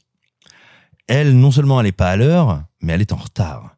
C'est-à-dire que elle essaye de nous raconter la masculinité toxique dans un scénario de thriller sursignifiant, mais à un point qui est impossible. C'est-à-dire que au bout de 15 secondes, de musique dissonante, de cordes dissonantes pincées, de regards lourds de sous-entendus, tu as bien compris que tout n'allait pas bien et qu'il y avait du trouble dans le genre et que Benedict Cumberbatch, tu, sais quoi? Tu trouves que c'est le rôle où il joue, dans lequel il est le meilleur? Non. C'est le rôle dans lequel il a le meilleur maquillage. Il est tout sale parce que c'est très très dur et il fronce me, me. Je trouve que psychologiquement le film est d'une ânerie mais sans nom. Mais véritablement, je ne je comprends pas la construction de ces personnages, ce qui les fait céder, ce qui les fait se reprendre, ce qui les fait s'affronter. Et, ça, j'en vois une preuve qui pour moi est terrible. Il y a rien de pire qu'un film qui se met des chapitres sans raison. Ces chapitres ont une seule raison, c'est essayer de souligner de la dramaturgie là où il n'y en a pas besoin. Tu enlèves les chapitres, le film passe tout aussi nickel. Et, et vraiment pour moi c'est un énorme problème. Et, et là où je et pareil, il y a, il y a beaucoup de choses pour moi qui marchent pas du tout dans le film. C'est-à-dire donc que, en gros l'idée c'est que cet homme qui est un homme violent, toxique et terrible est en fait un type qui dissimule ni refoule et ça c'était enfin tu le sens au bout de trois plans dans le film son homosexualité et Ah ok. Je sais pas vous en parler moi. bah non mais c'est évident enfin Pour moi, c'est évident. c'est quand même Ok, d'accord, d'accord. c'est absolument évident dans le film J'ai pas osé euh, l'amener dans mon argumentation, mais ok. et c'est une gâchette qui est initiée quand il voit le fils de Rose, donc qui est joué par Kirsten Dunst, par Codfit McPhee, qui est un jeune homme efféminé. Et pour lui c'est à la fois une provocation, quelque chose sur quoi il doit montrer qu'il domine, sauf que je trouve que c'est fait avec une épaisseur, une absence de finesse terrible. Et pour moi il y a une séquence qui symbolise, je suis navré de le dire et vraiment ça m'embête parce que c'est une réalisatrice dont encore une fois je le redis, certains films me passionnent, pour moi il y a une séquence qui montre la bêtise du film, c'est cette séquence qui est en plus censée servir de bascule, c'est le moment où Phil, donc qui est joué par, par Benedict Cumberbatch, va tout d'un coup se révéler plus paternel, plus fraternel, plus proche. C'est ce long travelling de la gauche vers la droite, puis de la droite vers la gauche, de, du gamin donc qui traverse comme ça le camp. Et attends, il faut savoir, ce gamin donc c'est le fils de l'épouse du rancher. Eh bien, il y a tous les travailleurs, tous les cow-boys qui se moquent de lui, qui sont elle la tantouse, elle la chochotte. Mais attendez, attendez, on parle du gamin qui va dans quelques années hériter du ranch. Ça n'a aucun sens. Il y a aucun de ces types Bah qui non. oserait le dire. Bah non, euh, t'as- non mais t'as tort. Non mais, Mais- pas pour ça, mais parce que il, il, il, a- il est pas du tout amené à reprendre le ranch. Il veut être médecin. Mais eux n'en savent rien. C'est le fils du maître et de la maîtresse de maison. Et eux, entre eux, au bar, ils peuvent dire des horreurs. Jamais devant lui. Jamais devant lui avec sa mère à côté. Et tout le film est fait comme ça. Le film est une intention. Le film est un film qui nous dit j'ai bien compris que là, si je tapais là, ça allait bien marcher. Et moi, ça me désole parce que c'est l'adaptation d'un roman qui justement là-dessus est d'une finesse, d'une cruauté et d'une humanité merveilleuse. Et là, en l'occurrence, c'est un mauvais thriller qui a le doigt sur la couture. Et, rien que sa direction musicale et son montage sont, c'est du stabilo, c'est d'une tristesse infinie de la voir commettre ça. Tu me fais mal. Sophie, pour conclure, je crois que tu es en désaccord. Oui, alors je suis pas aussi euh, dithyrambique qu'Arthur, mais sans doute parce que je l'ai vu sur mon ordinateur parce que Netflix. Donc il faut savoir que perso j'aime beaucoup Bright Star euh, parce que j'aime aussi la douceur qu'elle a de de traiter euh, l'évolution euh, de l'adolescence et de la découverte sexuelle et de tout ça.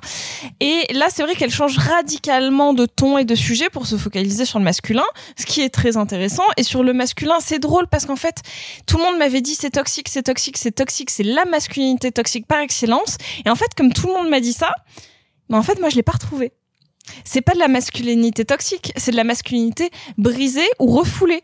Mais c'est pas, c'est, on n'est pas sur de la, euh, on est sur du, euh, sur du mépris et de l'enfermement du féminin comme, euh, comme on aurait traité du racisme ou de l'intolérance de, de, manière générale. C'est quelqu'un qui a fondamentalement peur de l'autre par méconnaissance de soi. Et en tout cas, le, le personnage de Benedict Cumberbatch, c'est ça. Tu comprends dès le début oui, peut-être que j'aurais pas dès maintenant parlé d'homosexualité refoulée, mais en tout cas qu'il avait une relation très intime avec son mentor, dont il parle tout le temps, de son meilleur ami, qu'il recite comme un fantôme, comme quelque chose qui existe dans le passé mais qui ne pourra jamais exister dans le futur. Et là où en fait tous les personnages sont bloqués et n'ont aucun avenir. Et ça c'est une, une, une thématique qui m'intéresse beaucoup. Comme euh, sans doute une de mes scènes préférées parce qu'en fait il va enfermer Kirsten Dunst dans euh, un alcoolisme euh, dans, dans une, une, une, forme de dépression assez assez intolérable.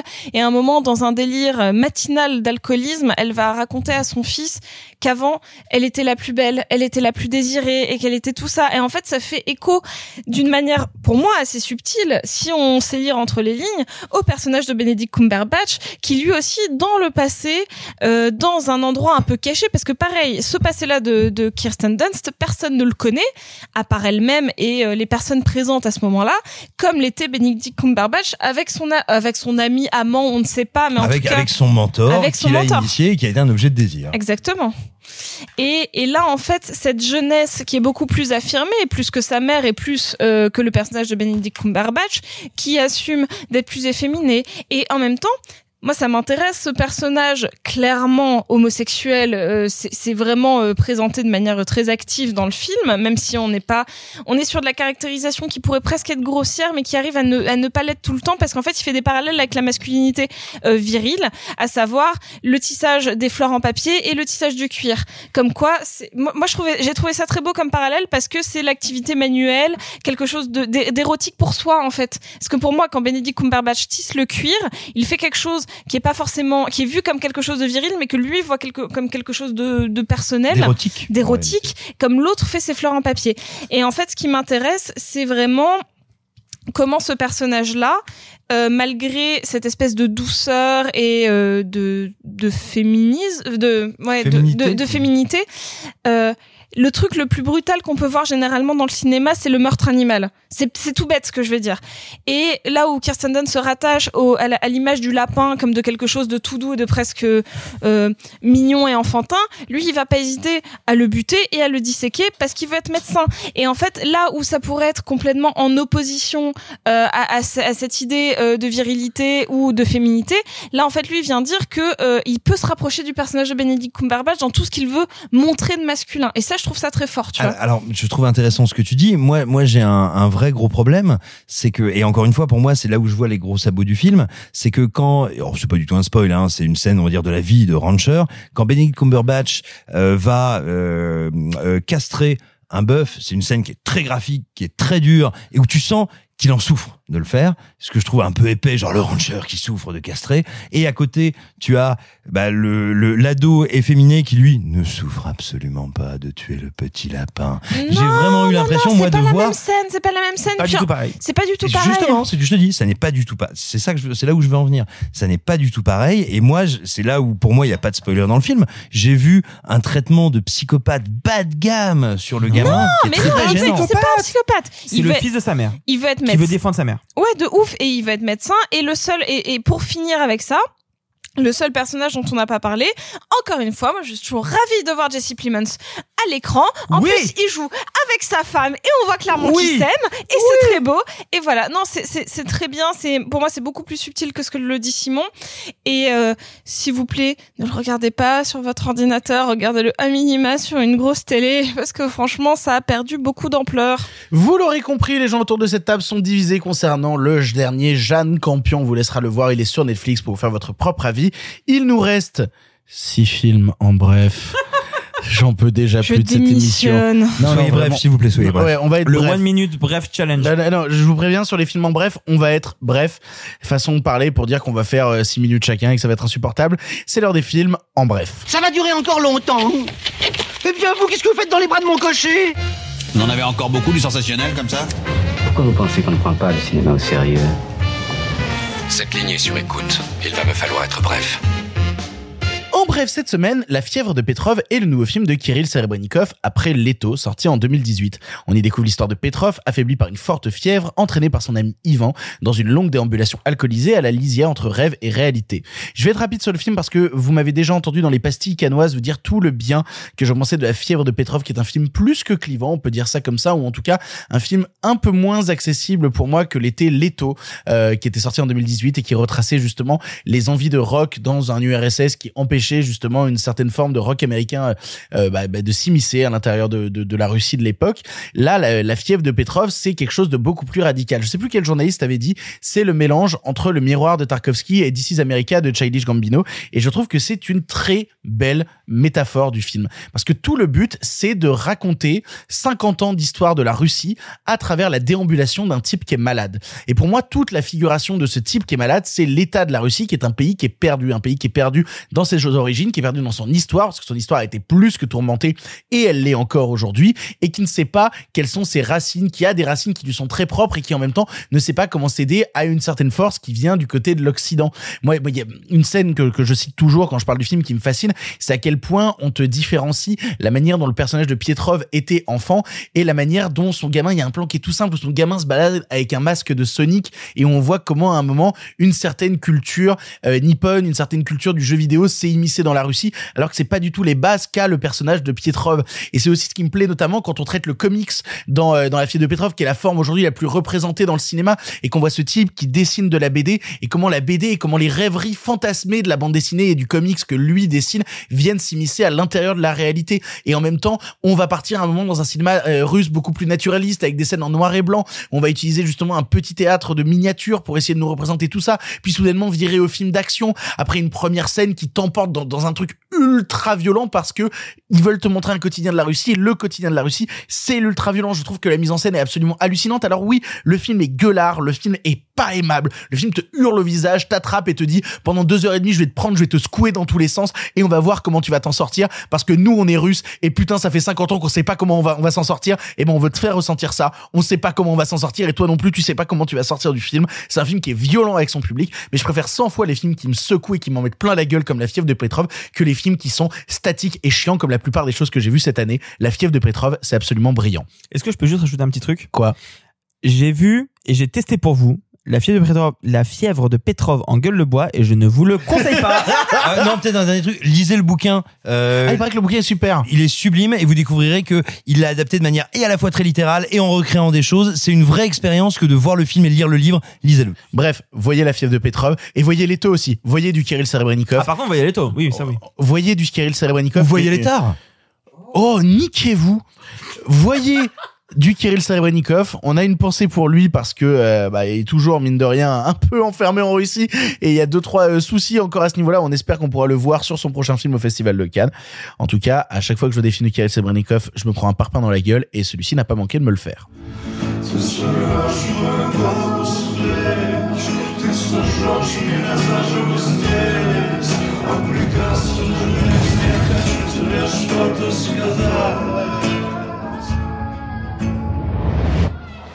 А ты настоящая? Настоящая. Toujours en bref, Le Calendrier est un film d'horreur belge de Patrick Ridremont où Eva, paraplégique depuis trois ans, oh là, ça commence mal, reçoit pour le mois de décembre un calendrier de l'avant maudit provoquant à chaque nouveau chocolat d'étranges et inquiétants événements. Alors ce qu'il faut savoir, c'est que avec Simon et Sophie, on l'a vu et puis on s'est dit, oh, pff, euh, le calendrier en bref, Sophie, tu veux le faire? Sophie, parle-nous du calendrier en bref. Attends, c'est vraiment ça le pitch? Oui, c'est vraiment Un ça. calendrier de l'avant. Oui, oui, oui. Mais, la ban- mais- mais la en vrai- bande-annonce commence par Ah, Si vous voyez cette vidéo, c'est que vous avez reçu un calendrier de l'avant. Ne l'ouvrez pas. Alors a- après, en vrai, Patrick Ridremont, il avait fait Deadman. to- C'est ma partie, ça Pardon. Laissez-moi parler. Donc, Patrick Ridremont avait fait un super film qui s'appelle Deadman Talking et je Oui. vous encourage à le voir. Tout à C'est fait. une réinterprétation de Scheherazade, mais avec euh, bah, une condamnation à mort et c'est absolument fabuleux. Oui. Fin de la critique. Non, Euh, non, non, il faut que tu, parles- il faut que tu parles du calendrier. Oui, oui, non, mais je veux dire dans une Ah, prison pardon. avec Ah des, oui, oui. bref, dans une prison actuelle si tu préfères, avec Oui, une condamnation. Bref, Oui, il faut que tu parles du calendrier, Sophie. t'es sûr? Oui. C'est sans doute le pire film que j'ai vu cette année. Pire que Malignante? Ah ouais, ah ouais, ah ça n'a rien à voir, c'est pire. C'est-à-dire que euh, le calendrier, c'est ce que voudrait être un Blumhouse à l'européenne, c'est-à-dire un gros concept qui tâche, euh, qui fait, qui peut faire peur avec genre vraiment un gros gros concept de base et tu le déclines pendant euh, 1h30, 45, j'en sais rien de film, avec des personnages euh, qui sont plus ou moins archétypaux mais qui fonctionnent sur ah tu fais un truc, il y a une conséquence. Enfin c'est un comme enfin comme ils avaient fait Action ou Vérité ou ce genre de, de, de conneries qui de manière générale pourrait être une idée divertissante mais là qui ne l'est pas parce que tout est absolument raté.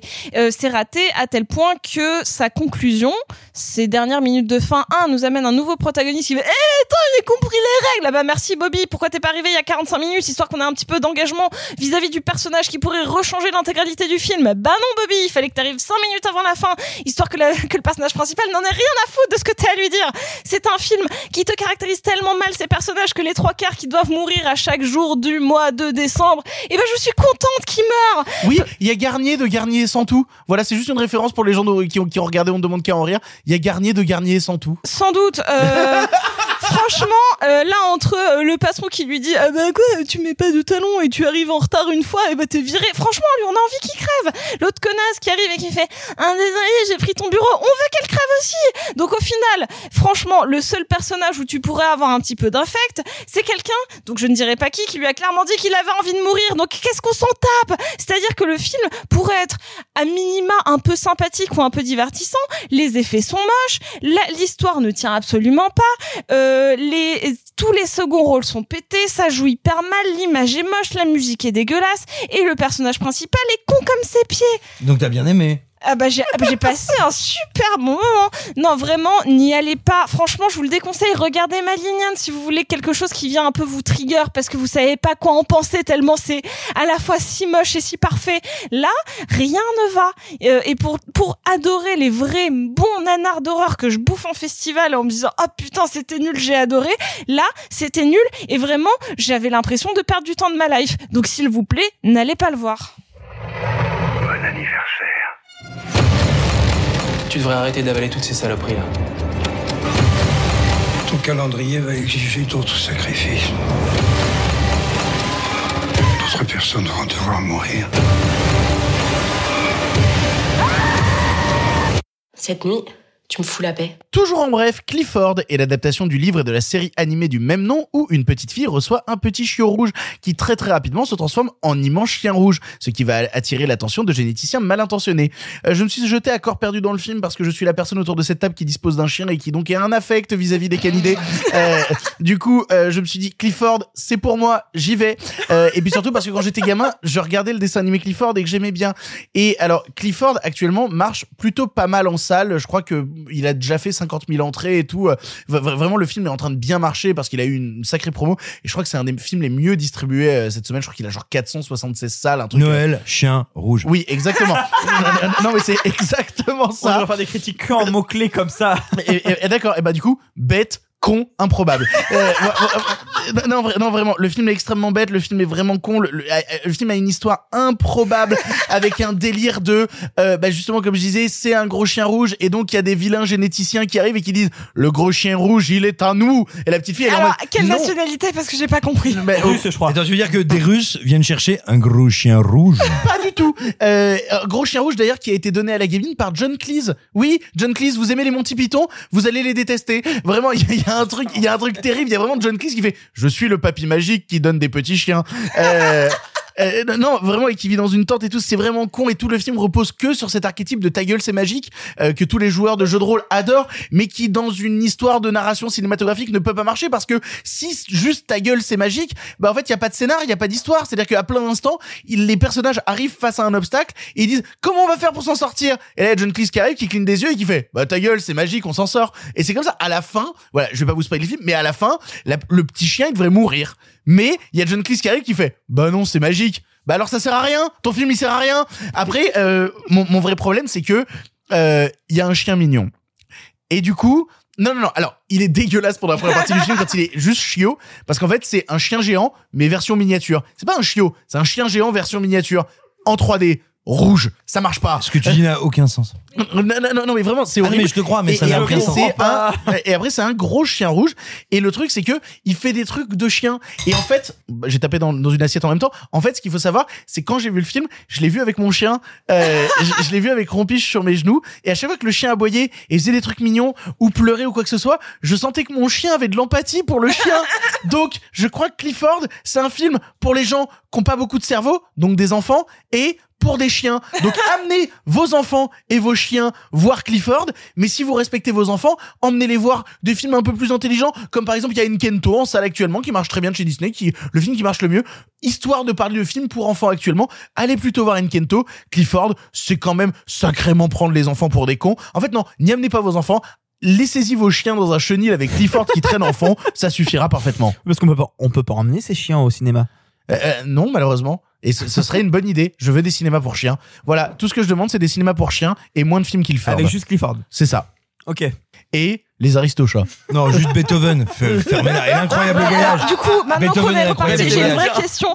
Est-ce que Clifford est à Stuart, Lit- Stuart Little, ce qu'on aurait vu enfant en fait? Est-ce que, est-ce Non, que non, non, c'est vraiment juste nul à chier. Ok. Stuart Little, j'aime bien. Ouais, Mais c'est moi- non plus, non mais moi, c'est fun. mais moi j'aime bien, mais parce qu'on avait Non, quoi, non, non. 9 ans quand on l'a Non, vu. non, non, non, non, non, non, Cli- Cli- Clifford, c'est juste très raté. Ok. Heavy. What if you found someone who made you feel like you could do anything? Clifford, no, no fetch. Oh no.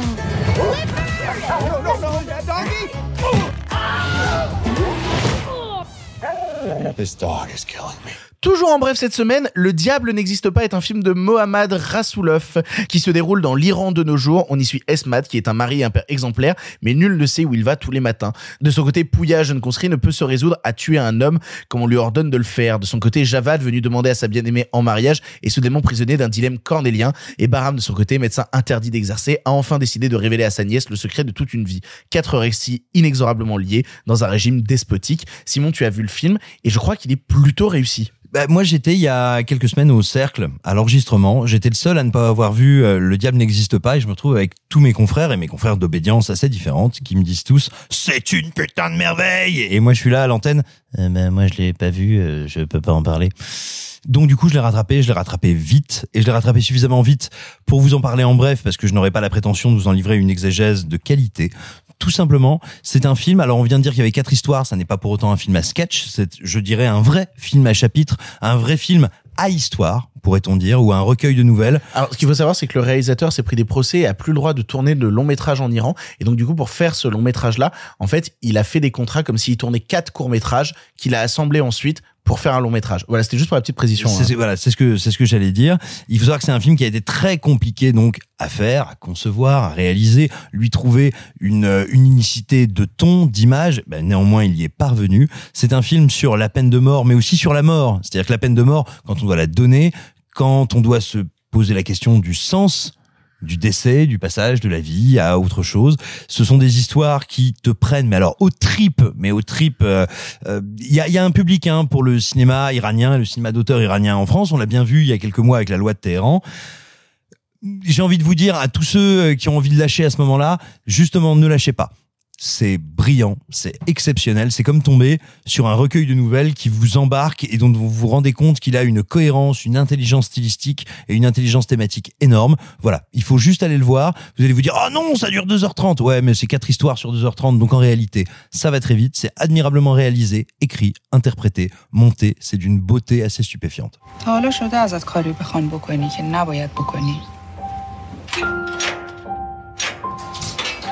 الان دیگه وظیفه است نمی‌تونی نخوای دارم میتره که ناراحت شدی مرده؟ چطوری می‌تونی ناراحت باشی انقدر بخندی؟ Pour continuer dans les en bref, parce qu'il y en a un milliard, la méthode Williams avec Will Smith s'intéresse à la vie de l'entraîneur de tennis Richard Williams, qui, sans expérience dans le sport, a donné naissance à deux futures stars de la discipline du tennis, à savoir Venus et Serena Williams. Et c'est Arthur qui nous parle de la méthode Williams. La méthode Williams, c'est un film que j'avais envie de détester avant de le voir. C'est assez rare, mais il faut quand même le souligner parce que c'est un biopic qui parle de deux des plus grandes sportives de l'histoire. Donc Serena et Venus, surtout Venus Williams. Et qui prend le parti de raconter comment leur père leur a permis d'arriver là où elles sont. Donc de raconter comment un homme a permis à des femmes de briller. Sachant que le précédent biopic féminin sportif qu'on a eu, c'était Moitonia qui parlait de la folie. De ce principe-là, j'avais envie de le détester, ne connaissant pas trop le sujet. Puis j'ai lu un petit peu qui était le fameux Richard Williams avant de regarder le film et forcé de constater qu'en fait c'est assez logique de passer par le prisme du père. On va pas se mentir, hein, euh, la méthode Williams c'est un biopic assez classique, très hollywoodien, sans doute assez calibré pour les Oscars. Ça m'étonnerait pas que Will Smith soit dans les favoris pour un prix quelque part, mais en fond qu'importe. C'est un personnage le père euh, William, c'est un personnage absolument détestable, euh, et c'est d'ailleurs moi le gros reproche que j'ai avec le film, parce qu'en fait, on passe tout notre temps à nous montrer comment cette personne qui est absolument mégalo, parano, possessif, agressif, a permis à ses filles, pour qui il s'est battu avant même de les avoir, pour leur permettre d'atteindre les sommets du tennis. Il s'est battu Bah, qui les a fait pour qu'elles deviennent des championnes de tennis. et pour dépasser leurs conditions qui est pour le coup des simples euh, middle class pauvres, euh, même des, des gens pauvres de Compton, pour atteindre les sommets. Le problème que j'ai avec le film, parce que en fait le film n'est pas mauvais et il est même plutôt efficace et fonctionne plutôt bien.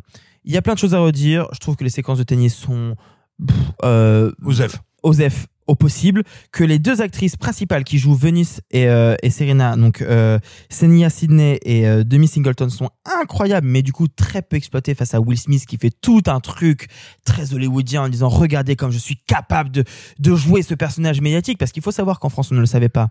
Mais Richard Williams était quelqu'un de très médiatique, alors que Vénus n'avait que 14 ans, lui était partout en train de défendre sa méthode pour faire en sorte que ses filles soient grandes. Bref, ce que je reproche au film néanmoins, c'est que sous prétexte de vouloir raconter comment un père s'est battu pour que ses filles percent, on nous présente quelqu'un de foncièrement méchant et désagréable comme étant le véritable héros et qu'on met de côté le talent des filles.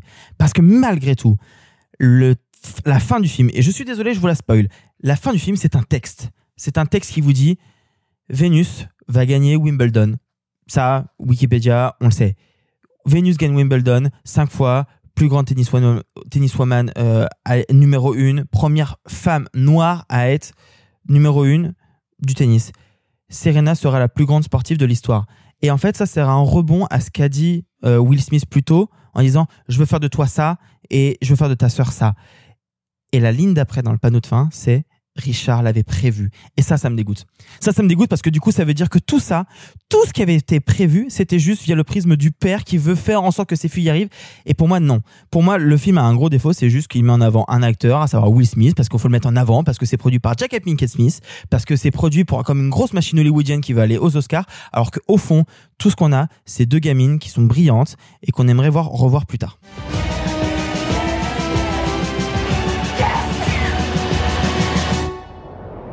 Venus and Serena gonna shake up this world. Venus Williams, who is your best friend? You, Daddy. Serena Williams, who is your best friend? Venus. Then you. That's then you. After. Venus. Pour conclure les en bref, euh, last but not least, euh, Haters avec Kev Adams en exclusivité sur Prime Video nous raconte l'histoire du youtubeur Thomas Lelama qui en a bien marre que des vilains haters lui disent que son travail c'est de la merde. Du coup, il part en mission avec quoi, son meilleur pote, retrouver 10 de ses haters et leur dire en face leur cas de vérité.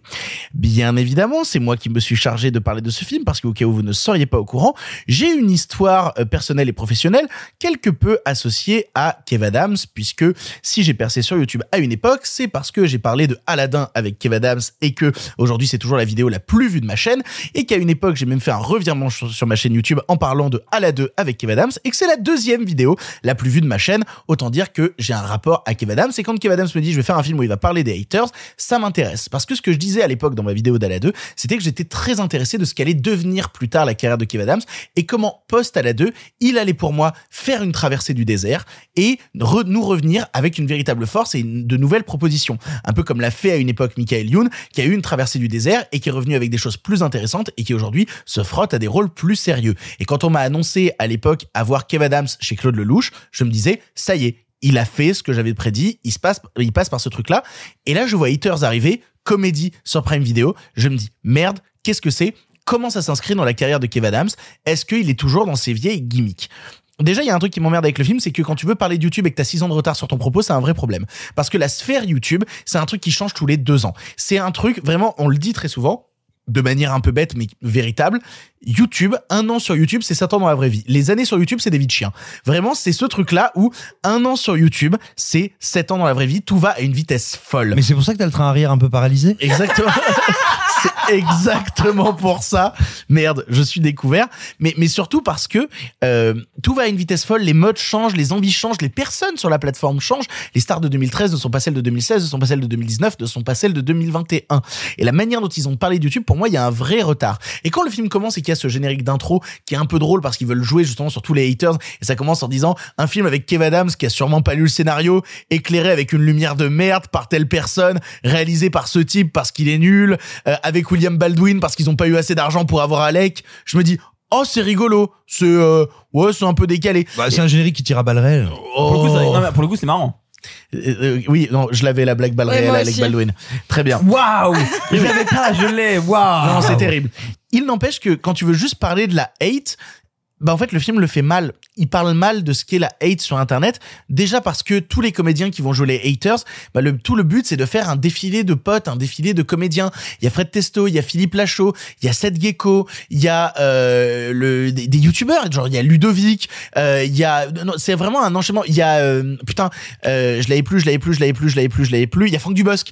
Euh, il y a tout ce genre de gens. où Tu dis bah en fait si c'est juste pour faire ton défilé de potes, t'as pas un véritable défilé qui va coller à la réalité. Et puis surtout, le propos de fond est quasiment incompréhensible, voire naïf, parce qu'en fait, ils ont pas de véritable réflexion sur les haters sur Internet. C'est juste essayer de- d'en faire une sorte de défouloir.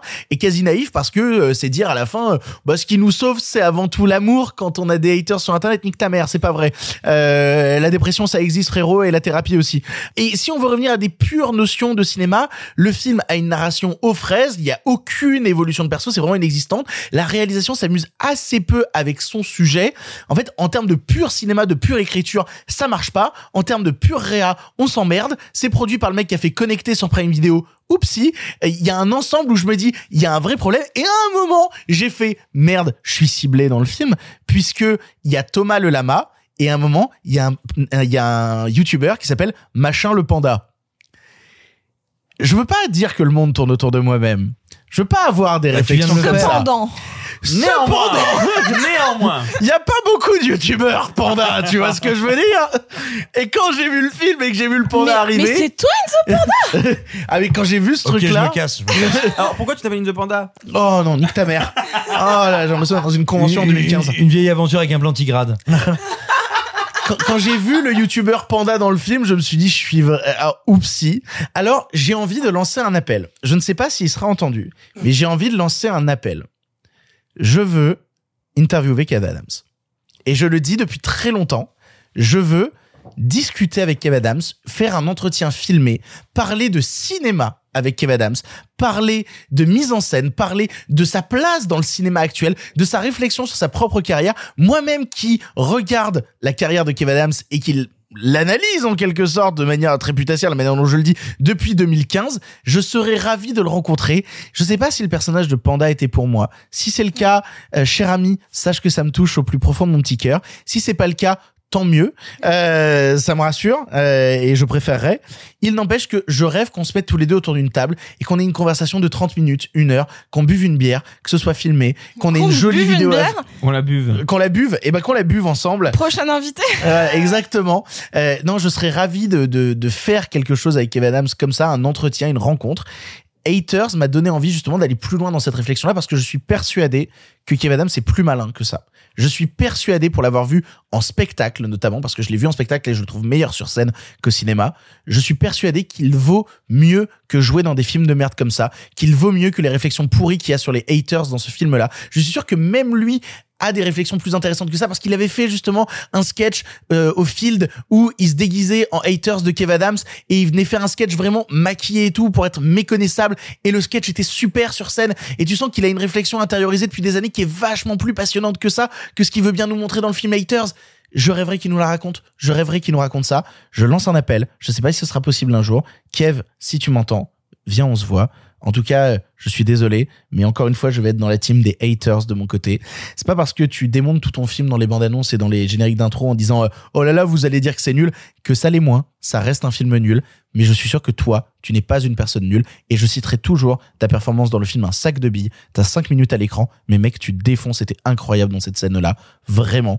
Haters, par contre, euh, bah, c'est comme d'habitude chez Prime Video quand ils font des comédies françaises, un gros film de merde. Putain, j'y crois pas. Alléluia. Pardon, mais vous êtes qui, vous? Thomas. Thomas Qu'est-ce qu'elle me veut la vedette là bah, Moi à la base, je voulais aller mettre des grandes gifles à tous mes haters. Vous êtes un peu con en fait. Et plus je les rencontre, Ta gueule plus je réalise qu'en fait, Fais reculer ceux qui ont la rage contre moi, c'est parce qu'ils ont la rage contre eux-mêmes. Tu veux une grande baffe dans ta gueule Parce que je suis juste le reflet de ce qu'ils aimeraient être. Il a l'air con, c'est moi. Nous en avons fini avec les films du présent et les films en bref. C'était long, sa grosse race. C'était tellement long. L'avantage, c'est que, comme vous le savez, le cinéma ne se conjugue pas qu'au présent. Il se conjugue aussi au passé. Et du coup, il est temps de partir vers le film du passé pour conclure cette émission bien trop longue. Mais le film du passé, heureusement, c'est un petit moment de bonheur pour nous tous. Donc on est ravis d'aller vers le passé. Il est temps de parler de qui veut la peau de Roger Rabbit. En avant. À cette époque, vous le savez, le cinéma était en noir et blanc. Mais nous avons préféré mettre un peu de couleur. Monsieur Mézeret, au nom du patrimoine artistique français tout entier, je vous dis merci. Mais enfin, tout ça, c'est le passé.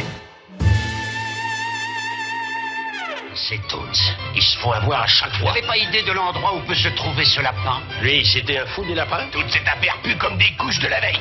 C'est une comédie un peu différente de toutes les autres. Je suis un cochon Je suis un toon Je suis pas mauvaise. J'ai été dessinée comme ça. Dis-moi, Eddie, t'as un lapin sous le manteau ou c'est la joie de me revoir. Touchstone Pictures et Steven Spielberg présentent un film de Robert Zemeckis. Nous, les toons, on fait des idioties, mais on n'est pas stupides. Qui veut la peau de Roger Rabbit? Qui veut la peau de Roger Rabbit est un long métrage de Robert Zemeckis sorti en 1988 avec Bob Hoskins ou encore Christopher Lloyd. Se déroulant à la fin des années 40 dans un Hollywood où se côtoient les stars faites de chair humaine et les personnages de cartoon, le détective Eddie Valiant est engagé afin de mener l'enquête sur Jessica Rabbit, compagne du bien connu Roger Rabbit, afin de savoir si oui ou non elle le trompe. Hélas, Eddie Valiant déteste les toons et aura vite affaire avec le juge de mort spécialisé dans la Trempette. Ressortant dans une toute belle édition 4K pour les fêtes, une magnifique euh, édition 4K qu'on vous encourage à découvrir, nous avions envie de commencer ce mois de décembre avec un film de notre enfance, un peu de douceur dans ce monde de brut, et puis c'est toujours une bonne occasion de parler de Robert Zemeckis. Simon, qui qui c'est Robert Zemeckis? Dis-nous en plus sur Robert Zemeckis, dont on a déjà abordé le cinéma dans l'émission mine de rien. Alors déjà, ah, j'ai dit mine de rien, merde. Tu bois Nonobstant le fait qu'il s'appelle Robert, T'allais dire néanmoins, je suis dégoûté. Robert Zemeckis, il a cela de passionnant. On l'a beaucoup rapproché de Steven Spielberg, à raison, parce qu'ils ont un cinéma du divertissement, du noble divertissement, qui est très proche, et également parce qu'ils ont collaboré, et parce qu'ils ont travaillé, parce que euh, Spielberg a produit Zemeckis, parce que littéralement leurs travaux ont été entremêlés. À une époque charnière d'Hollywood. une- Il, il faudrait citer des films de Zemeckis, euh, Retour vers le futur, Forrest Gump. euh, si on remonte, à- si on va un peu plus dans les années récentes, on pourrait parler de, de Seul au monde, on pourrait parler même de, de tests dans l'animation, du Pôle Express, de Scrooge, de Beowulf, et puis bien- récemment euh, Bienvenue à Marwen. Il y a plein de choses à citer sur la carrière de Zemeckis. aussi Oui, Beowulf, c'est lui, tout à fait. Non, mais je veux dire, tu le cites aussi. euh, Ah oui, je trouve ça super Beowulf. Ah oui, moi, alors, moi c'est pas, ça n'est pas un film qui est cher à mon cœur, mais c'est un film que j'estime, enfin pas que j'estime, qui est fondamental dans les évolutions industrielles d'Hollywood et du fait de Zemeckis. Ah, totalement. Et, et c'est là où justement on en vient, et c'est particulier parce que Roger Rabbit pourrait être, on pourrait dire, la synthèse absolue du cinéma de Zemeckis et de la valeur du cinéma de Zemeckis. Zemeckis, contrairement à Spielberg, qui est un cinéaste que j'adule, hein, ce n'est pas du tout une critique envers Spielberg, Spielberg qui est ce cinéaste qui va en permanence se rapprocher, film après film, d'une certaine idée de la perfection narrative, de la perfection de cinéma. Avant ça, me semble-t-il, Zemeckis met en avant l'expérimentation, la transformation et l'évolution du médium. Et ça, c'est quelque chose qu'on voit évidemment avec Roger Rabbit, où on pourrait se dire le dessin animé, on est dans les on est à la fin des années 80, c'est quelque chose de passé ou en tout cas de maîtrisé. Et il va l'amener à un niveau de mélange dans Roger Rabbit avec le cinéma traditionnel. Il faut bien voir que même aujourd'hui, quand on voit par exemple un Space Jam 2, le niveau d'interaction entre personnages réels, entre personnages virtuels, le niveau de travail est un niveau dans Roger Rabbit qui n'a jamais été égalé. On parle d'un film où les gens travaillent sur les photogrammes, peignent des photogrammes. Et pourtant, entre premier second plan, voire même troisième, quatrième plan, il y a des interactions démentes, il y a des ombres à faire travailler. Il est en permanence dans quasiment tous ces films, en train de travailler la technique et la technologie, et surtout en train de travailler, et ça, ça va être à la fois technique et thématique, la question du faux et de l'illusion. C'est évident dans Beowulf, on raconte l'histoire d'un héros qui s'illusionne sur la nature de son héroïsme. C'est évident dans Allier récemment, qui a été hélas sous-estimé, mésestimé, qui est un faux grand film classique qui justement travaille sur le mensonge de la mise en scène, le mensonge des personnages. Et c'est évident, voilà, ça c'est dans tous ces films récents. Et c'est déjà, déjà dans Roger Rabbit, dans Retour vers le futur, où bien sûr, il y a toujours cette question de la suspension d'incrédulité non seulement du spectateur, mais aussi des personnages. Est-ce qu'ils croient vraiment qu'ils sont dans le passé? Que vont-ils faire dans le passé pour Retour vers le futur? Est-ce que ces personnages Toon sont des personnages qu'on considère comme des humains ou comme des sous-citoyens? Et comment est-ce qu'on vit dans Toonland? Bref, c'est un à la fois un immense divertisseur, un technicien d'absolu génie, quelqu'un qui a toujours fait progresser le cinéma, et en même temps quelqu'un qui a toujours interrogé notre rapport au réel. Et alors c'est marrant que tu parles de la technique dans euh, dans Roger Rabbit. En fait, ce qui est intéressant, c'est justement c'est une technique le fait de faire côtoyer des personnages réels et des personnages toon. Alors on peut remonter très loin si on en a envie, et je pense que Sophie serait ravie de nous parler d'invitation à la danse pour nous parler justement de rassembler euh, des personnages du monde réel et des personnages euh, animés. Ce qui est passionnant, c'est qu'ils interagissent ensemble, qu'ils ont des réactions, et ce sera développé plus tard dans Space Jam. Mais dans Space Jam, déjà, on utilise des personnes en fond vert, euh, littéralement habillées en fond vert. On utilise des, personnages rigides que euh, Michael Jordan va pouvoir attraper pour euh, justement déplacer dans le décor, etc. Ce qui est très très fort quand tu regardes Roger Rabbit pour vous dire justement la complexité de la technique à l'époque, c'est qu'en fait les scènes étaient jouées plusieurs fois. D'abord, elles étaient répétées avec un toon euh, en dur, c'est-à-dire littéralement comme une statue que Une marionnette que tu balades. Exactement. Il y avait une marionnette que euh, le personnage de Bob Hoskin, donc Eddie Valiant, attrapait et se baladait avec pour mimer la scène. Et ensuite, il tournait la scène sans rien. Il tourne tout Roger Rabbit. Quand ils attrapent des trucs, qu'ils les déplacent et que ces trucs sont des toons, ils n'ont rien dans les mains. Et c'est passionnant de voir comment, à l'animation ensuite, ils ont recréé pour essayer d'adapter les regards, etc. D'ailleurs, il y, a parfois des fautes de regard, notamment Bob Hoskins à un moment qui parle à Roger Rabbit qui est face à un mur, sauf qu'il regardait un peu trop haut. Et donc dans cette scène-là, si on regarde, si on veut vraiment euh, regarder dans le détail, le personnage de Roger Rabbit se met sur les doigts de pied pour être un peu plus haut et vraiment collé à un mur et remonter comme ça, de manière à être à bonne hauteur de regard de Bob, euh. On était vraiment en train de défricher toute une méthodologie qui allait être réutilisée plus tard. Et c'est quand même hallucinant de se dire que Roger Rabbit, dans ses interactions et dans sa vérité avec le monde des toons, fonctionne mieux que cette immense merde de Space Jam 2 qu'on a eu récemment et où on ne croit jamais à l'incursion des toons dans le réel. C'est ça aussi qui est très fort, c'est comment tu insères de, de l'imagerie 2D dans le réel pour la rendre véritable. Et comment tu joues avec la lumière, comment tu vas jouer avec tous ces artifices-là, comment tu vas les recréer en post-prod, chose qu'on n'arrive plus à faire avec le CGI et qu'on arrivait seulement à faire à l'époque avec des photogrammes 2D. Ça, je trouve ça très fort.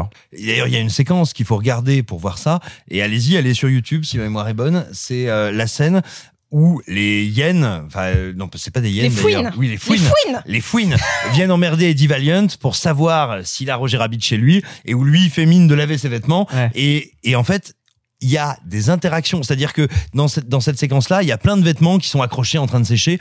Il y a les hyènes qui passent devant, il y a des ombres, il y a des trucs. On met des personnages dans l'eau, il y a des caches. C'est d'une complexité. Si vous regardez la scène, coupez le son, regardez la scène et dites-vous, mais comment ils ont pu gérer ça? C'est incroyable et ce film est un miracle à chaque séquence. Ce qui est hyper intéressant, c'est que euh, la direction de l'animation, qui est fait par Richard Williams, est quelqu'un qui a eu une carrière assez pauvre au final, alors que c'est la supervision de l'animation qui a été fait par des personnes qui ont brillé par la suite. C'est-à-dire que Richard Williams, globalement, on ne le connaît que pour euh, Qui veut la peau de Roger Rabbit, alors qu'il a eu donc un Oscar pour ce film-là, mais sa carrière s'est effondrée comme elle n'avait pas vraiment décollé avant.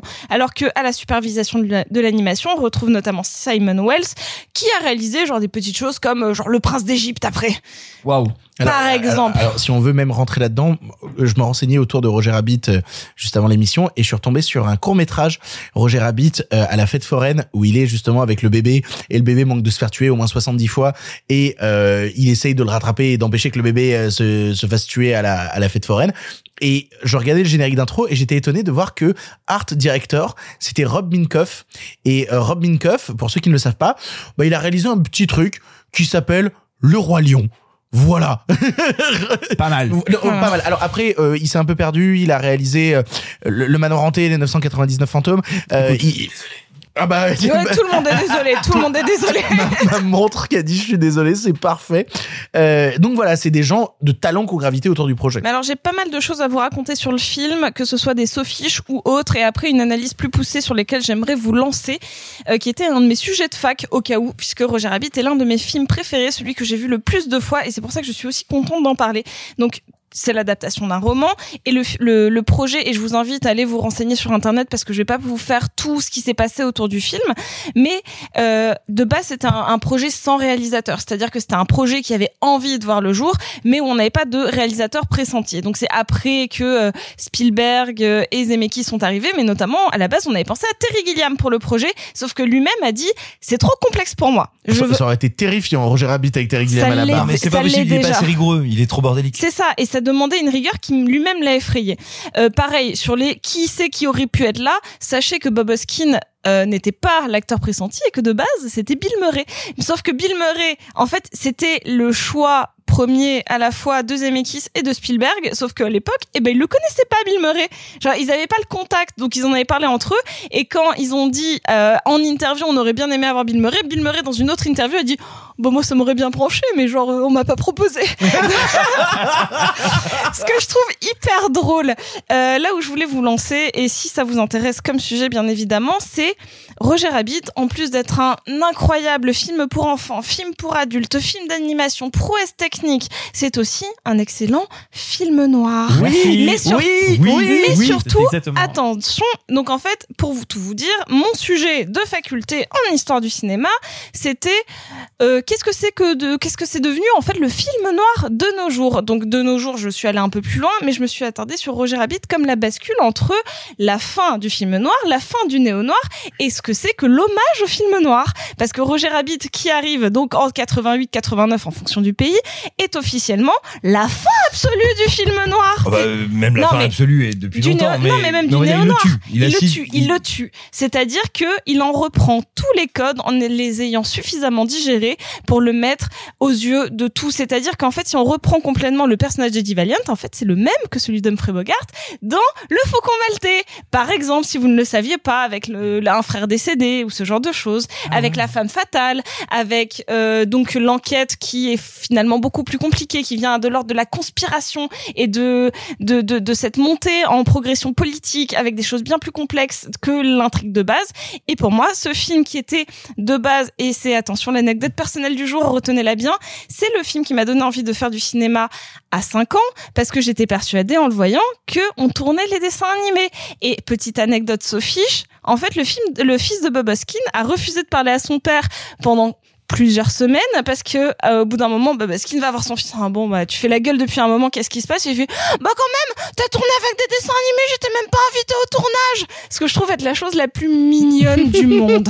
Voilà c'en est la fin de mes sophiches actuelles mais euh, j'espère que vous allez revoir redécouvrir et mettre tout ça dans le prisme du film noir et de sa réinterprétation des années fin 80 début 90 Mais pourquoi est-ce que c'est le film noir ultime et un film Bon allez, là, je vais partir. Je ne suis absolument pas sous. Euh, mais pourquoi est-ce que c'est un film qui est non seulement celui qui tue et achève le film noir, y compris le néo-noir, mais quelque part aussi le cinéma hollywoodien? C'est parce qu'il nous dit, il transpose l'intrigue du film noir dans le cinéma. Pour une fois, c'est pas juste oh machine va hériter de machin et construire des hôtels. Oh bidule a une énorme assurance vie et on devrait le tuer pour en profiter, ma chérie. Non, c'est oh mon dieu, on veut détruire les cinémas d'Acmé, on veut détruire la création, on veut détruire la fantaisie. Et en fait, ce qui est terrible quand tu vois le film, c'est que quand tu le regardes, aujourd'hui, a fortiori, tu réalises que cette fantaisie, elle a été tuée, elle a été détruite, et l'happy du film est d'une amertume terrible parce que tu sais que dans notre réalité, elle n'est pas advenue. Et ces gens qui choisissent la fiction, qui choisissent Toonville et qui choisissent à la fin de les sauver, eh ben en fait chez nous ils ont perdu. C'est un petit peu comme c'est un petit peu comme si tu regardais un film sur la Première Guerre mondiale qui te disait à la fin, bah vous savez quoi à la fin, au bout de un mois de guerre ils ont tous fait la paix. Tu sais que c'est pas vrai, c'est joli hein, mais c'est pas vrai. Tu vois, c'est tout mon problème justement quand je regarde Space Jam 2, c'est parce que j'y vois justement tout le cynisme qu'a pas Roger Rabbit. J'y vois justement l'exploitation de licence. J'y vois justement euh, le, le manque de connexion au matériel de base et pourquoi ça ne peut pas fonctionner parce que on a tué ces univers-là et ces univers-là ne fonctionnent plus. Pour moi, justement. Euh, je, je, vais faire ce parallèle parce que je l'ai déjà fait à une époque. C'est génial, c'est qu'il l'annonce. C'est-à-dire qu'au moment où il le fait, c'est pas encore le cas. Oui, et il en a la conscience. Oui, mais pour moi, la réponse des années plus tard à ce truc-là, euh, c'est c'est con à dire, je l'ai déjà cité dans l'émission, mais je vais le reciter. C'est euh, le film Les Muppets le retour, avec une réflexion sur quelles sont les images du passé, quelles sont les images qu'on a abandonnées et comment est-ce qu'on peut les faire redécouvrir à des nouvelles générations. Je trouve que justement, ce, ce- là où on a une vision positive, quasi utopique, qui nous est présentée à la fin de Roger Rabbit sur les possibilités d'un univers où euh, cette cette euh, cette alchimie quoi, cette possibilité du monde avec les toons euh, est rêvée. Elle est morte en fait à la fin des années 90, début des années 2000, et au début 2010, on fait le constat de ce décès avec les Muppets le retour. Je trouve ça passionnant de voir comment ces films se répondent à, à 20 ans d'écart. Bah, moi, je te dirais, pour moi, la grande réponse, c'est Spielberg qui l'apporte avec Ready Player One, qui dit Ah, on a besoin oui, d'une grande sûr. autodafé, on va sûr. brûler tous ces personnages de fiction, on les adore, on les a nous-mêmes incarnés, ce sont devenus nos avatars. Il faut qu'on les brûle tous pour recréer quelque Mais, chose. mais c'est pour ça que Ready Player One est brillant et que euh, là où Ready Player One a compris son sujet et a compris son époque, Space Jam 2 ne le comprend pas et part juste dans l'exploitation euh, bête et méchante. C'est tout le problème d'ailleurs où les gens comparaient à l'époque parce que visuellement on se disait oh bah oui euh, Space Jam 2 ça va être comme Ready Player One. T'as Au vraiment au envie de final, parler de. Space Jam 2. Ouais, mais il y a bientôt les émissions top et flop qui arrivent et euh, je pourrais remettre une couche sur cette ignominie qu'est Space Jam 2. Alors que qui veut la peau de Roger Rabbit pour en revenir, c'est brillant. Et c'est pas juste brillant pour, pour tout ce qu'on a cité, pour la notion de film noir, moi qui adore les films noirs. Évidemment que je ne peux que aimer qui veut la peau de Roger Rabbit avec ce détective. Il manque que, il manque que la voix off. Il manque que euh, plus de passages de voix off de Bob Hoskins qui réfléchit sur lui-même parce que sinon tout Non, y c'est est. tellement bien quand t'as pas besoin de la mettre. Mais non, mais évidemment, mais Enfin, euh, la voix. c'est c'est un trope, c'est un trope de film. Oh là là, c'est un trope de film noir que j'aime énormément.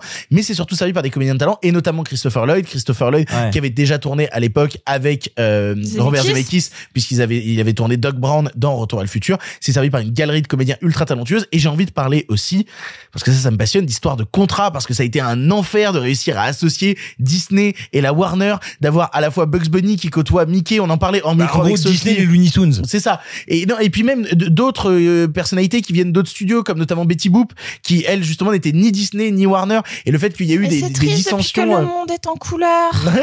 Ah, c'est tellement beau cette scène.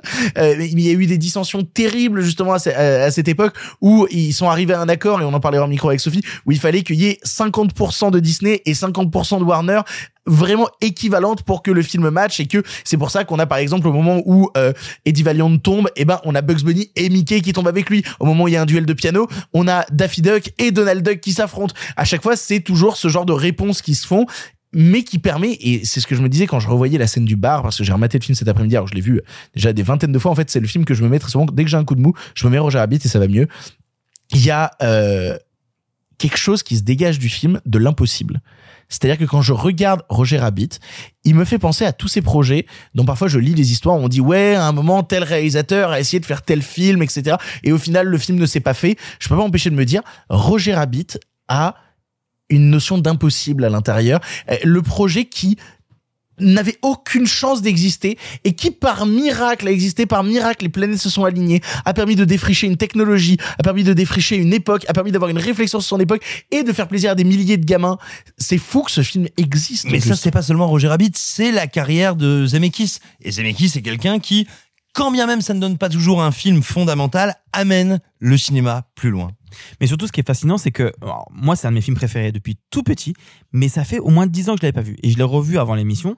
Et il y a un truc qui m'a frappé. Un truc qui m'a frappé, c'est à quel point c'est un film qui est en fait beaucoup plus intelligent qu'il n'y paraît et qui parle beaucoup autant aux adultes qu'aux enfants. On en parlait, mais moi, il y a des phrases qui m'ont marqué. Euh, Il y a des il y a des blagues sexuelles vraiment euh, graveleuses qu'on ne capte pas enfant. Picotti, Ah bah, picota, Non mais ça c'est rien. Mais ça c'est rien. rien. Moi, il y a une phrase qui m'a marqué et je me suis dit, mais mon Dieu, qu'est-ce que c'est brillant de mettre ça en plein milieu. C'est quand euh, euh, Jessica. Euh, Jessica dit, Rabbit. On m'a dessiné comme ça. dit, oui, Ah, c'est pas de cette ma faute phrase, si on m'a dessiné, comme ça. Je me suis dit, mais bon Dieu, qu'est-ce que c'est malin, merde. Et j'aurais aimé avoir l'intelligence gamin de comprendre ce que ça voulait dire. Et ça te ramène à nouveau au noir, à nouveau à James Ellroy, à nouveau à ce que c'est que le statut de la femme dans ces fictions-là. à tout à tout. Et c'est marrant tout à l'heure tu parlais de au tout tout tout tout début de l'émission tu parlais du Spotify Wrapped. Et il se trouve que en ce moment euh, j'ai eu le mien et je n'écoute que du jazz. Et je disais à ma copine merde comment ça se fait que j'écoute que du jazz? Et je me disais mais à partir de quand j'ai commencé à écouter du jazz? Et ben j'ai compris. C'est en écoutant c'est en voyant ce film que j'ai commencé. Et c'est je vous jure que c'est vrai. C'est en écoutant ce en écoutant la, la bande originale de euh, Alan Silvestri qui a fait euh, grosso modo quasi euh, Bah, Toutes les toutes les- tous les Zemeckis. Zemeckis. Qui est un peu le patron quoi. C'est le patron. Et en fait, quand je l'ai revu hier, je me suis dit, mais bon Dieu, la BO est incroyable. Vous avez tout dit sur le film. Techniquement, c'est incroyable. Le jeu est incroyable. On se demande comment c'est possible. Mais la musique, bordel. Le, le sous-texte est, tout est parfait. Tout est parfait. Et je ne l'avais pas revu depuis 10 ans et je me suis dit, j'ai été bête. Parce qu'en fait, je pense qu'à partir de maintenant, ce sera pareil que toi, revoir tous les Victor. Ça va être mon médicament. Mais oui, Ça va être mon film médicament. Euh, moi, de toute façon, j'ai deux films médicaments. C'est Qui veut la peau de Roger Rabbit et euh, L'étrange Noël de Monsieur Jack. C'est vraiment, c'est vraiment les deux films que dès que j'ai un coup de mou, je me remate et qui me font beaucoup de bien. Mais tu marrant tu parlais de la réflexion de euh, on m'a dessiné euh, comme ça, c'est pas ma faute. c'est pas ma faute, on m'a dessiné comme ça. C'est marrant de voir le parallèle qu'on peut en faire avec un autre film qui a mélangé à la fois les personnes euh, en prise de vue réelle et euh, justement des personnages euh, fictionnés, dessinés. Il faut qu'on aborde cette question-là à un moment ou un autre parce que c'est euh, le fils bâtard, désarticulé et handicapé de euh, Roger Rabbit. Oui. C'est euh, Cool World de Ralph Bakshi qui est justement pour moi la version en fait tout ce que en fait je vois qui veut la peau de Roger Rabbit je trouve ça super et à un moment je me dis qu'est-ce qui se passe si tous les gens sur le plateau avaient pris du LSD euh, qu'est-ce qu'on pourrait faire si tous les personnages sur le plateau et puis tous les gens derrière à l'image Ça peut s'arranger. non, mais qu'est-ce qui se passerait s'ils avaient tous pris du LSD Eh ben, ils auraient fait Cool World, qui est la version anar punk de Roger Rabbit, qui n'a aucune réflexion sur son sujet, avec des décors en carton plat derrière dégueulasse, avec justement ce personnage féminin ultra sexualisé, avec des scènes de sexe premier degré, avec des métaphores sanglantes à la fin du film, avec vraiment toute la dimension sexuelle qui est subtile dans Roger Rabbit n'est jamais subtile dans Cool World. Il n'empêche que j'ai beaucoup de sympathie pour le Cool World, même si c'est la version que je dis bâtarde de, Qui veut la peau de Roger parce que c'est la version anard débile. En fait, si vous voulez voir un grand film, vous regardez Qui veut la peau de Roger. Si vous voulez voir la version hallucinée sous LSD du mec défoncé en festival qui t'a dit hey, j'ai de la MD, t'en veux, c'est Cool World. C'est vraiment Cool World. Ce qu'on peut dire pour vendre Cool World quand même malgré tout, c'est qu'on a un très jeune Brad Pitt qui est très beau et qu'on a une Kim Basinger dessinée. Oui, Pas tout que, pas pas, que. pas Bah, que. Elle, elle est euh, rotoscopée. C'est là où c'est passionnant, c'est que Ralph Bakshi, il a énormément travaillé la technologie de la rotoscopie et notamment il l'avait fait aussi sur son Seigneur des Anneaux. Et alors, il faut voir plein de trucs de Ralph Bakshi parce que c'est assez passionnant. Il faut voir son Fritz de Cat qui est aussi euh, complètement taré euh, et vraiment beaucoup trop hardcore. Mais son Seigneur des Anneaux a ça d'intéressant qu'il a défriché une partie de la, de la technologie de la rotoscopie. Alors, pour ceux qui ne savent pas ce que c'est la rotoscopie, c'est littéralement redessiner par-dessus des gens filmés pour avoir les véritables mouvements de ces personnes. Et donc, c'est ce qu'il fait dans euh, Cool World, c'est qu'il filme des prises de vue réelles et qu'il redessine par-dessus pour créer de l'animation à partir du réel. Et puis si on parle de Ralph, je suis désolé, mais il faut parler des sorciers de la guerre. Des quoi? Wizard, vous connaissez pas Bah, bien Wizard sûr. Ah, moi, je l'ai pas vu, Wizard, bien évidemment. Incroyable. C'est complètement dément. La glace et le feu. La glace et le feu, c'est incroyable. Ah ben je les ai pas vus. Très bien. C'est un film d'animation incroyable C'est- de Ralph Bakshi pour le coup. Euh, c'est démentiel, mais en fait, en gros, Ralph Bakshi, c'est quelqu'un qui, on peut dire, euh, serait un, un, un- descendant dégénéré de Frazetta et en même temps de Crumb. Il vient vraiment Oh là de là. la contre-culture Oui, du dessin et de l'animation. Et, et tout d'un coup, à un moment, il se dit, bah, tiens, je referais bien un film de plus, euh, après avoir fait Fritz le Cat, après avoir fait ces films d'animation complètement fous sur la musique et la musicologie. Et il va voir le studio et il leur dit Euh, moi je veux faire un film alors euh, c'est un homme et une femme euh, cartoon. Ils font un enfant et cet enfant il est mi cartoon mi homme et il veut les buter et eux ils lui font mais ouais bien sûr va tourner ils donnent aux comédiens un scénario qu'ils ont retravaillé. Il faut savoir que Kim Basinger dit bah moi je croyais que j'allais faire un film pour que mes enfants le regardent Non. et donc ça se transforme en apocalypse absolu parce qu'il y a énormément de post-prod. Ça se bat dans tous les sens et ça donne ce film dément avec Gabrielle Byrne qui fait l'amour avec Kim Basinger en dessin animé. Elle, elle a un orgasme tellement fort que ça explose le bâtiment, ça fait tomber ses copains cartoon et c'est tellement puissant que la caméra rentre dans la bouche d'un des copains cartoon, croise Gepetto et, euh, Et Pinocchio. et Pinocchio dans son anus, ça ressort par le rectum et là tu te dis je ne sais pas ce que je vois.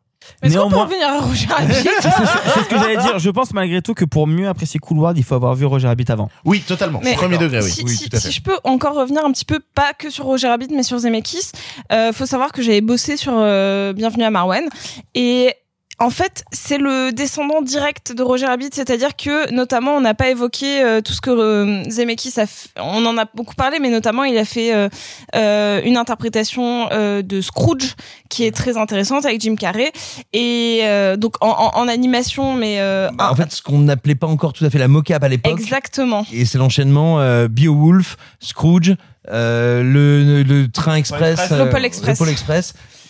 Et, et en fait, euh, donc avec Bienvenue à Marwan, il, il, refait un petit peu ce qu'il avait fait avec Roger Rabbit avec une nouvelle forme de technologie. En fait, il, il va pas réessayer de réinventer complètement la poudre comme il l'a fait avec euh, le Pôle Express, même si c'est cringe, mais en tout cas, c'est vraiment quelqu'un qui donc dès 4, on va dire que le film s'est tourné en- entre 86 et 87, c'est-à-dire que dès ces époques-là, il voulait euh, complètement révolutionner l'interaction entre des personnages euh, réels et euh, de de l'imaginaire, parce que de toute manière, Zemeckis, c'est un vrai réalisateur de l'imaginaire et même quand il fait des choses beaucoup plus terre à terre après j'ai pas vu Allier et il m'en manque quelques-uns mais même quand on voit Forrest Gump il y a une part d'enfance qui est tellement présente que pour moi il l'exploite dans la plupart de ses films encore une fois même dans The Walk que j'aime pas du tout il y a toujours quelque chose sur le plus grand que soi Ah, putain, moi j'aime beaucoup The Walk et je trouve justement que c'est le film où euh, Zemeckis a compris la 3D et l'a jamais aussi bien utilisé. Je trouve que The, The Walk, Mais- tu, tu le vois pas en 3D, tu perds le film. Et puis attendez, au-delà du chef-d'œuvre qui est Forrest Gump, on oublie un petit peu qu'à l'époque, il a été pris sur un angle purement anecdotique, le oh on a mis Forrest Gump dans des images d'archives.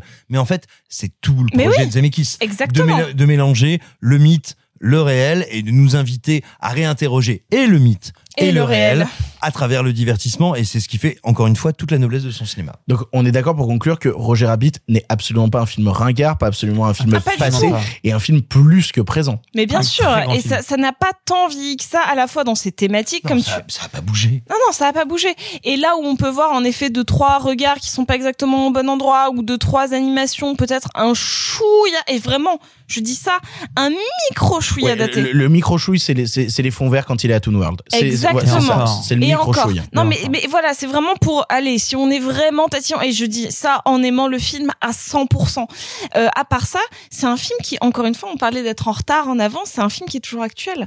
Donc, un film qui date de cette époque-là et qui est actuel en termes à la fois de technologie et de propos, c'est quand même un putain de chef-d'œuvre. C'est comme ça qu'il faut le traiter. S'il y a pas, si Roger Rabbit n'est pas un chef-d'œuvre, je vois pas ce que c'est.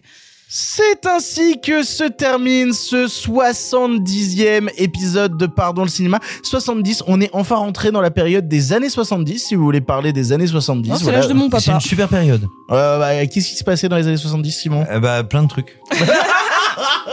Eh ben, je te laisse y réfléchir pour la prochaine où on parlera de 71. Totalement. Il est tard. Il est vraiment trop tard, cette émission a duré beaucoup trop longtemps à l'enregistrement. Je remercie tous les gens autour de cette table d'avoir participé à l'émission. Merci beaucoup Arthur. Merci. Merci beaucoup Sophie. On a parlé de Roger Rabbit! Oui, on a parlé de Roger Rabbit, Sophie. Merci beaucoup Simon. D'accordo. On se retrouve la semaine prochaine pour une émission un peu plus légère. En tout cas, on espère. Sinon, on va y crever. Oh, la semaine prochaine, on parle de West Side Story. Oh, j'ai trop hâte. Mais. Tu seras pas là, Arthur. C'est pas grave. Mais. on parle de West Side Story. Ah, c'est trop bien. Bref, on se retrouve la semaine prochaine pour vous parler de plein, plein, plein, plein, plein d'autres choses. En attendant, salut, salut les copains. Arrêtez, j'en suis fini. Remboursez nos invitations Remboursez nos invitations Qu'allons-nous faire par Osiris Essayons de nous voir la semaine prochaine pour déjeuner et puis vous me montrerez votre clocher. Le cinéma fait de toi un bon gamin Et que c'est quoi? Maintenant c'est fini, va falloir rentrer. Moi, je vais aller me faire une toile. Ok, amusez-vous bien tous les deux. Bon, ça j'y compte. Bonne soirée. Merci. Have a great evening.